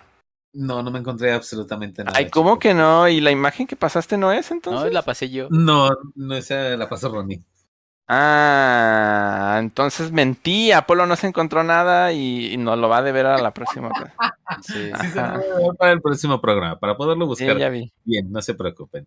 Pero bueno, mientras yo creo que vamos a aprovechar estos ocho minutitos, este, porque eh, creo que sí se debe hacer esta aclaración. Bueno, ya la hizo Targus hace un momento. Ah, caray. eh, eh, para todos los que quieren estar vendiendo comida en Confuror, porque pues hay muchos puestecitos que quieren llevar que este, que paletas, que galletas, que panes y eh, pasteles y todo. Entonces, pues creo que eso se van a tener que reservar un poquito. No, no es posible. No es Sí. posible, lo sentimos mucho. No es posible. Pero ahora voy a aplicarles otra. El, A ver. o sea, no es posible hacerlo así grande y, y evidente. Hay formas, hay cosas que no se pueden hacer, pero hay formas de sí hacer las cosas. Entonces, si hay alguien que es como de quiero compartir algo que hice, como alguna paleta o alguna cosa así, o sea, sí lo pueden hacer. Tomen en consideración que probablemente sí de parte del staff vaya a haber vigilancia porque tenemos ese compromiso, ¿no? Entonces, ahí va, eso sería como orillarlos a que por un lado o sean discretos o por otro lado también sean moderados, que creo que esa segunda parte va a ser la más relevante, más que la discreción, es que sean moderados y que si quieren llevar algo así de alimentos, pues mejor sea como pues en cantidades pequeñas, ¿no? Tampoco exageren. Eh, más que nada para no tener problemas ni, ni ustedes, ni nosotros, ni, ni nadie, ¿no? Por todas las políticas que pueda tener el hotel. Pero en sí, pues es eso, ¿no? Y, y ya este, ya vemos, ¿no? Ojalá ya llegue el evento, vamos viendo qué, qué pasa. Sí, ya, la verdad es que ya, ya queremos que, que suceda este con, con furor. Mm. Eh, em, por, eh, en la semana me preguntaban si eh, va a haber alguna otra ronda de selección de artistas o son todos los artistas que va a haber, también de eh, expositores este, y más. Eh, de los artistas en el Dealer's Den, Ajá. probablemente sí. De Artist Alley, sí vamos a abrir más espacios, ya que en realidad ese no está lleno. En Night Market tam- también probablemente haya espacios, pero ahí estamos viendo si, si nos conviene o no abrir más. Pero por la parte del Artist Alley sí va a haber más. El... Nada más, eso todavía no estoy muy seguro cuándo va a estar disponible. Este, igual recuerden que la idea del Artist Alley principalmente, o se pueden hacer varias cosas estando en Artist Alley, pero realmente la idea principal del Artist Alley es sentarse a ofrecer comisiones. Eh, si bien, si vendes stickers o cosas chiquitas también es válido, pero, digo, se lo digo por aquellos que digan como de, pero es que tengo que hacer mucha merch y lo que sea.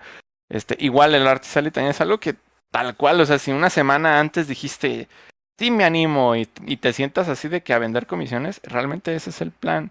Y, y sé que, por ejemplo, ahorita en realidad pues tiene costo y todo, ¿no? Eventualmente estaría chido, no estoy diciendo ninguna promesa ni nada. Pero hay espacios similares en otras convenciones en donde en realidad si, lo, si te registras y si te registraste, no sé si lo puedes hacer al momento, pero suponiendo que se pudiera, o sea, te puedes llegar y sentarte y listo, o sea, así como que casi casi sin preparación. Porque hay gente que se sienta a hacer trades. O sea, hay, convenciones en donde en el Artist Alley encuentras gente que está sentada haciendo trades. Y eso es algo que está bien chido y aquí no, no sucede. A lo mejor pudiera ser que lo busquemos incentivar, pero todavía no se me ocurre como la, la metodología exacta. Ahí veremos.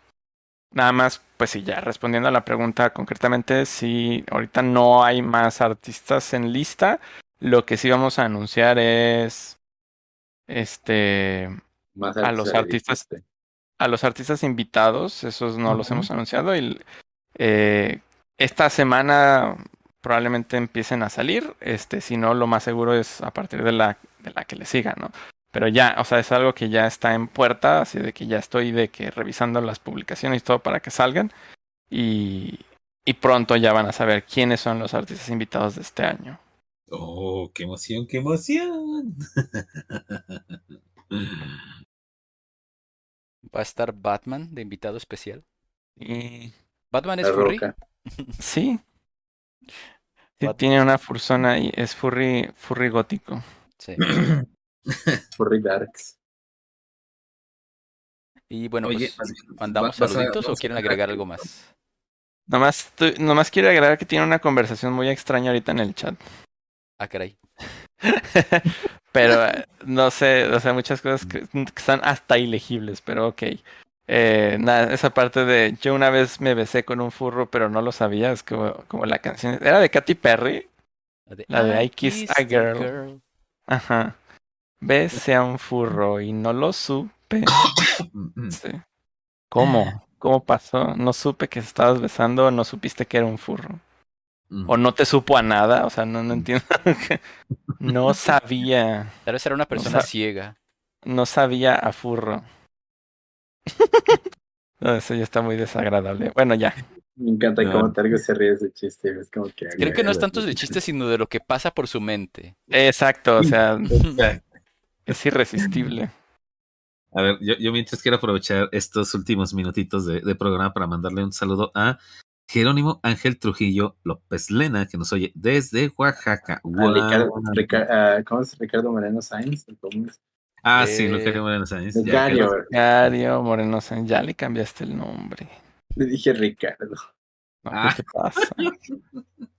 Ricardo También. Moreno Sainz. Por aquí está Max350Z. ¿Cómo estás, amigo? Muchas gracias por echarte una vuelta aquí en el chat. Saludo a Bulpini, a Luis RPG,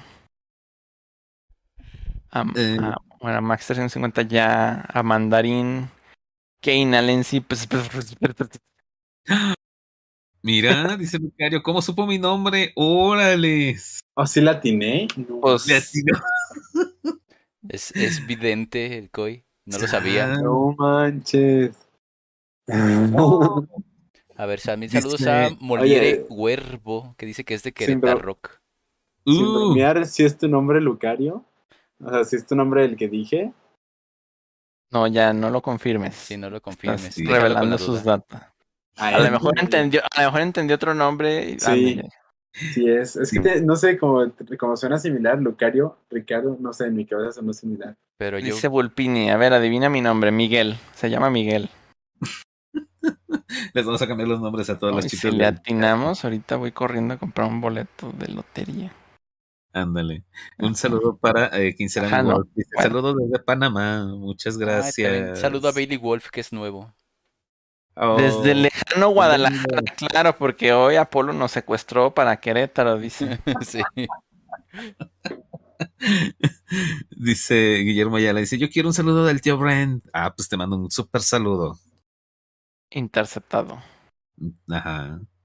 Un, un saludo también para Shive que nos acompaña por acá de este lado. Un, un saludito también para Alma que a lo mejor el día de hoy no está, pero está omnipresente. Te estamos recordando, Almita. No, yo como que sí vi hace rato. Al Mew. Pero no sé. No sé si lo imaginé. Pues quién sabe. Bueno chicos, es hora de despedirnos. Muchísimas gracias por habernos escuchado el día de hoy. Nos veremos en el próximo programa, esperando que ya todo el crew esté completo para el siguiente. Así Ya es. se, andan, ya se andan rompiendo las tazas. Y, Y cada quien para su casas. y nos Exacto. vamos a cenar, así que bueno, chicos. Ah, ya hay que temas- salir de, de Querétaro, ya. Sí, vámonos de Y Querétaro antes ya. de que se rompan las jergas. No. Así que, No. bye chicos, se cuidan. Bye. bye.